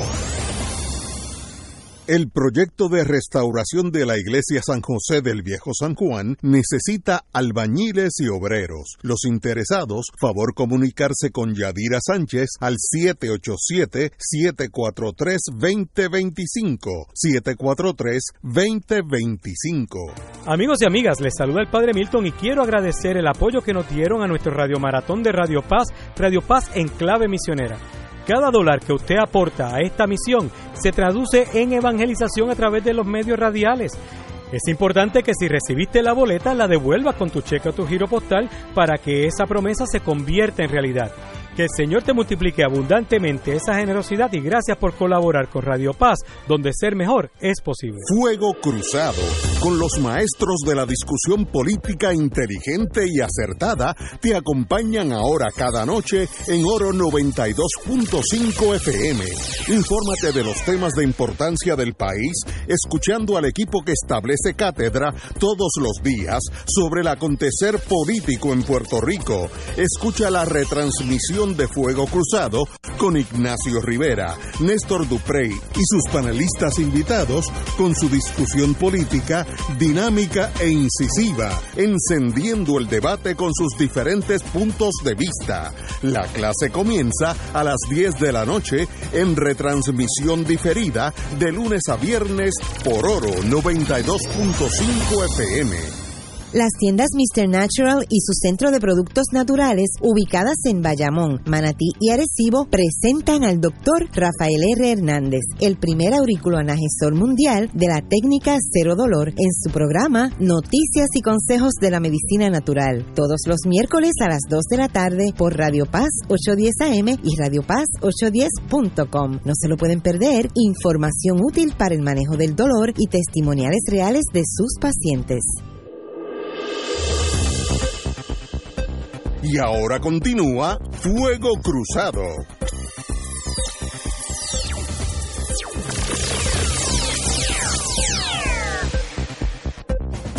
Back in the US of A, amigos y amigas. La Junta declara incumplimiento. Esa Junta, muchachos, un mal, un mal que me persigue. ¿Te acuerdas aquella canción? Un ser que te Un ser persigue. que te persigue. La inclusión del pago del bono de Navidad a los funcionarios públicos y mil 1.500 millones adicionales en gastos son al menos dos de las razones por lo que el presupuesto del año próximo fiscal incumple con el plan fiscal certificado. Ayer, el ente a cargo de las finanzas del país divulgó una carta de la señora Yaresco que le notifica al gobernador que tras el incumplimiento debe hacerle revisiones sustanciales al presupuesto. Además, debe proveer información adicional todo, todo antes del 17 del mes en curso, que eso es ya mismo. De inmediato el gobernador puntualizó que el gobierno no cederá ante la insistencia de la Junta de reducir las pensiones o eliminar el pago del bono de Navidad. No vamos a transigir, simplemente no va a no no se va a transar. Yo creo que el gobernador está correcto en eso. Si esta gente quiere quitarle eso, que ellos usen la fuerza bruta y ellos sean los que le quiten el bono y, lo, y, lo- y los gastos mínimos para arreglar el país, eh, las carreteras, la infraestructura. Hágalo usted, la señora Yaresco, y no yo. Yo como gobernador exijo que eso sea así. Así que en ese... Y lo van a hacer. Bueno, pero que Como lo han hecho en los pero- pasados dos pero, presupuestos. pero que lo hagan ellas, que lo haga la Junta, no yo. Sí, pero Ellos eso tienen es- poder para hacerlo. Ayer hablamos un no poco de a- ayer hablamos un poco de eso y esta película la hemos visto dos veces. Esta es la tercera parte de esta de este sainete, esta comedia del gobernador. Él va a hacer todas esas expresiones, ya mismo el presidente del Senado se rasgará las vestiduras allá, amenazará, dirá que le va que va a citar a Carrión bajo desacato y a Yaresco también y al final no harán nada como pasó el año pasado, como pasó el anterior. Decisiones valientes. Mire, dígale al secretario de Hacienda, ordénele como gobernador que el presupuesto que él va a acatar es el que apruebe la Asamblea Legislativa. Y detenga los desembolsos a la Junta de Control Fiscal. Ah, que le cuesta la cárcel, le cuesta la cárcel. Muy bien. Pero es que los principios a veces hay que defenderlo a costa de la libertad, estoy de acuerdo con la libertad personal. Lo que pasa es que aquí no se puede, aquí no se puede dar batalla sin estar dispuesto a a hacer los sacrificios que hay que hacer.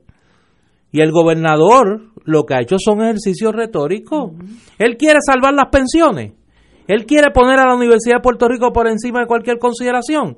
Que tome las decisiones que hay que tomar, independientemente del costo político y personal. Pero no lo va a hacer. Estoy de que se acuerdo contigo. enfrente, Y eh, que se eso es lo que tiene que hacer, enfrentarse, porque para someterse, lo que estábamos hablando ahorita de los Eso alcaldes, para someterse eso lo hace cualquiera. Ahora, que no venga con este cuento, porque cuando él aprobó el primer plan fiscal, que lo celebró muchísimo en algo que yo no sabía ni que existía, que se llama el jardín hundido, ahí había recortes a las pensiones. Y eso se incluyó en el, en el, en el presupuesto que él, que él eh, sometió a la Junta. Así que no venga ahora con, con esta este sonsonete, porque la realidad es que nadie le cree. Él, él cuando ve que eso le va a resultar en, en pérdida de votos, que eso es algo que el pueblo realmente no le va a perdonar, como cuando vio este el, el año pasado el asunto del bono también y lo pagó. Él sabe que eso, a la gente, eso aquí la gente no se lo va a perdonar, ah, pues entonces saca pecho. Pero mientras no, mira, la universidad, él ni con una vara larga la toca porque él es uno de los principales verdugos de la universidad. La ley 80, que es un instrumento tan importante para la tenencia del empleo de los trabajadores en el país, también la quería echar por la borda. Toda la reforma laboral que hizo despojando a los trabajadores de conquistas que, han, que, han, que le han costado sudor y sangre eh, y sacrificio. O sea, Ahora viene con lo de las pensiones porque sabe que eso sí eh, le, va a afectar a su imagen Pero- política. y si él está malito ahora, entonces sí que se va a poner peor como se meta con las pensiones de la gente. Yo vuelvo, no, no estoy aquí para darle consejo al gobernador, yo no soy parte de su gabinete, etcétera, pero qué bien que dijo que no va a ceder en esa. No ceda. Ah, que el gobierno federal quiere entrar allí con, con un bulldozer, tumbar la, tumbar la fortaleza, que lo haga, pero usted no sea el que jale ese gatillo, porque eso, esta junta quiere que los locales, como yo le llaman, locals, los nativos, sean los que le metan caña a los nativos, no, que usted, la junta, sea la que corte esos, esos beneficios, que ningún puertorriqueño se atreva a hacer una cosa así, ese es mi más profundo y sincero consejo. Eh, eso sería, pasaría a la historia como un verdugo de tu propio país, que eso pues, no es peor castigo que la historia. Y eso, y estoy hablando de un, frente a un historiador que sabe de eso más que yo. Que la historia te alcanza. Señores, we have to go. Así que esta mañana, eh, miércoles, estaremos aquí a las 17 horas. Amigos, hasta mañana.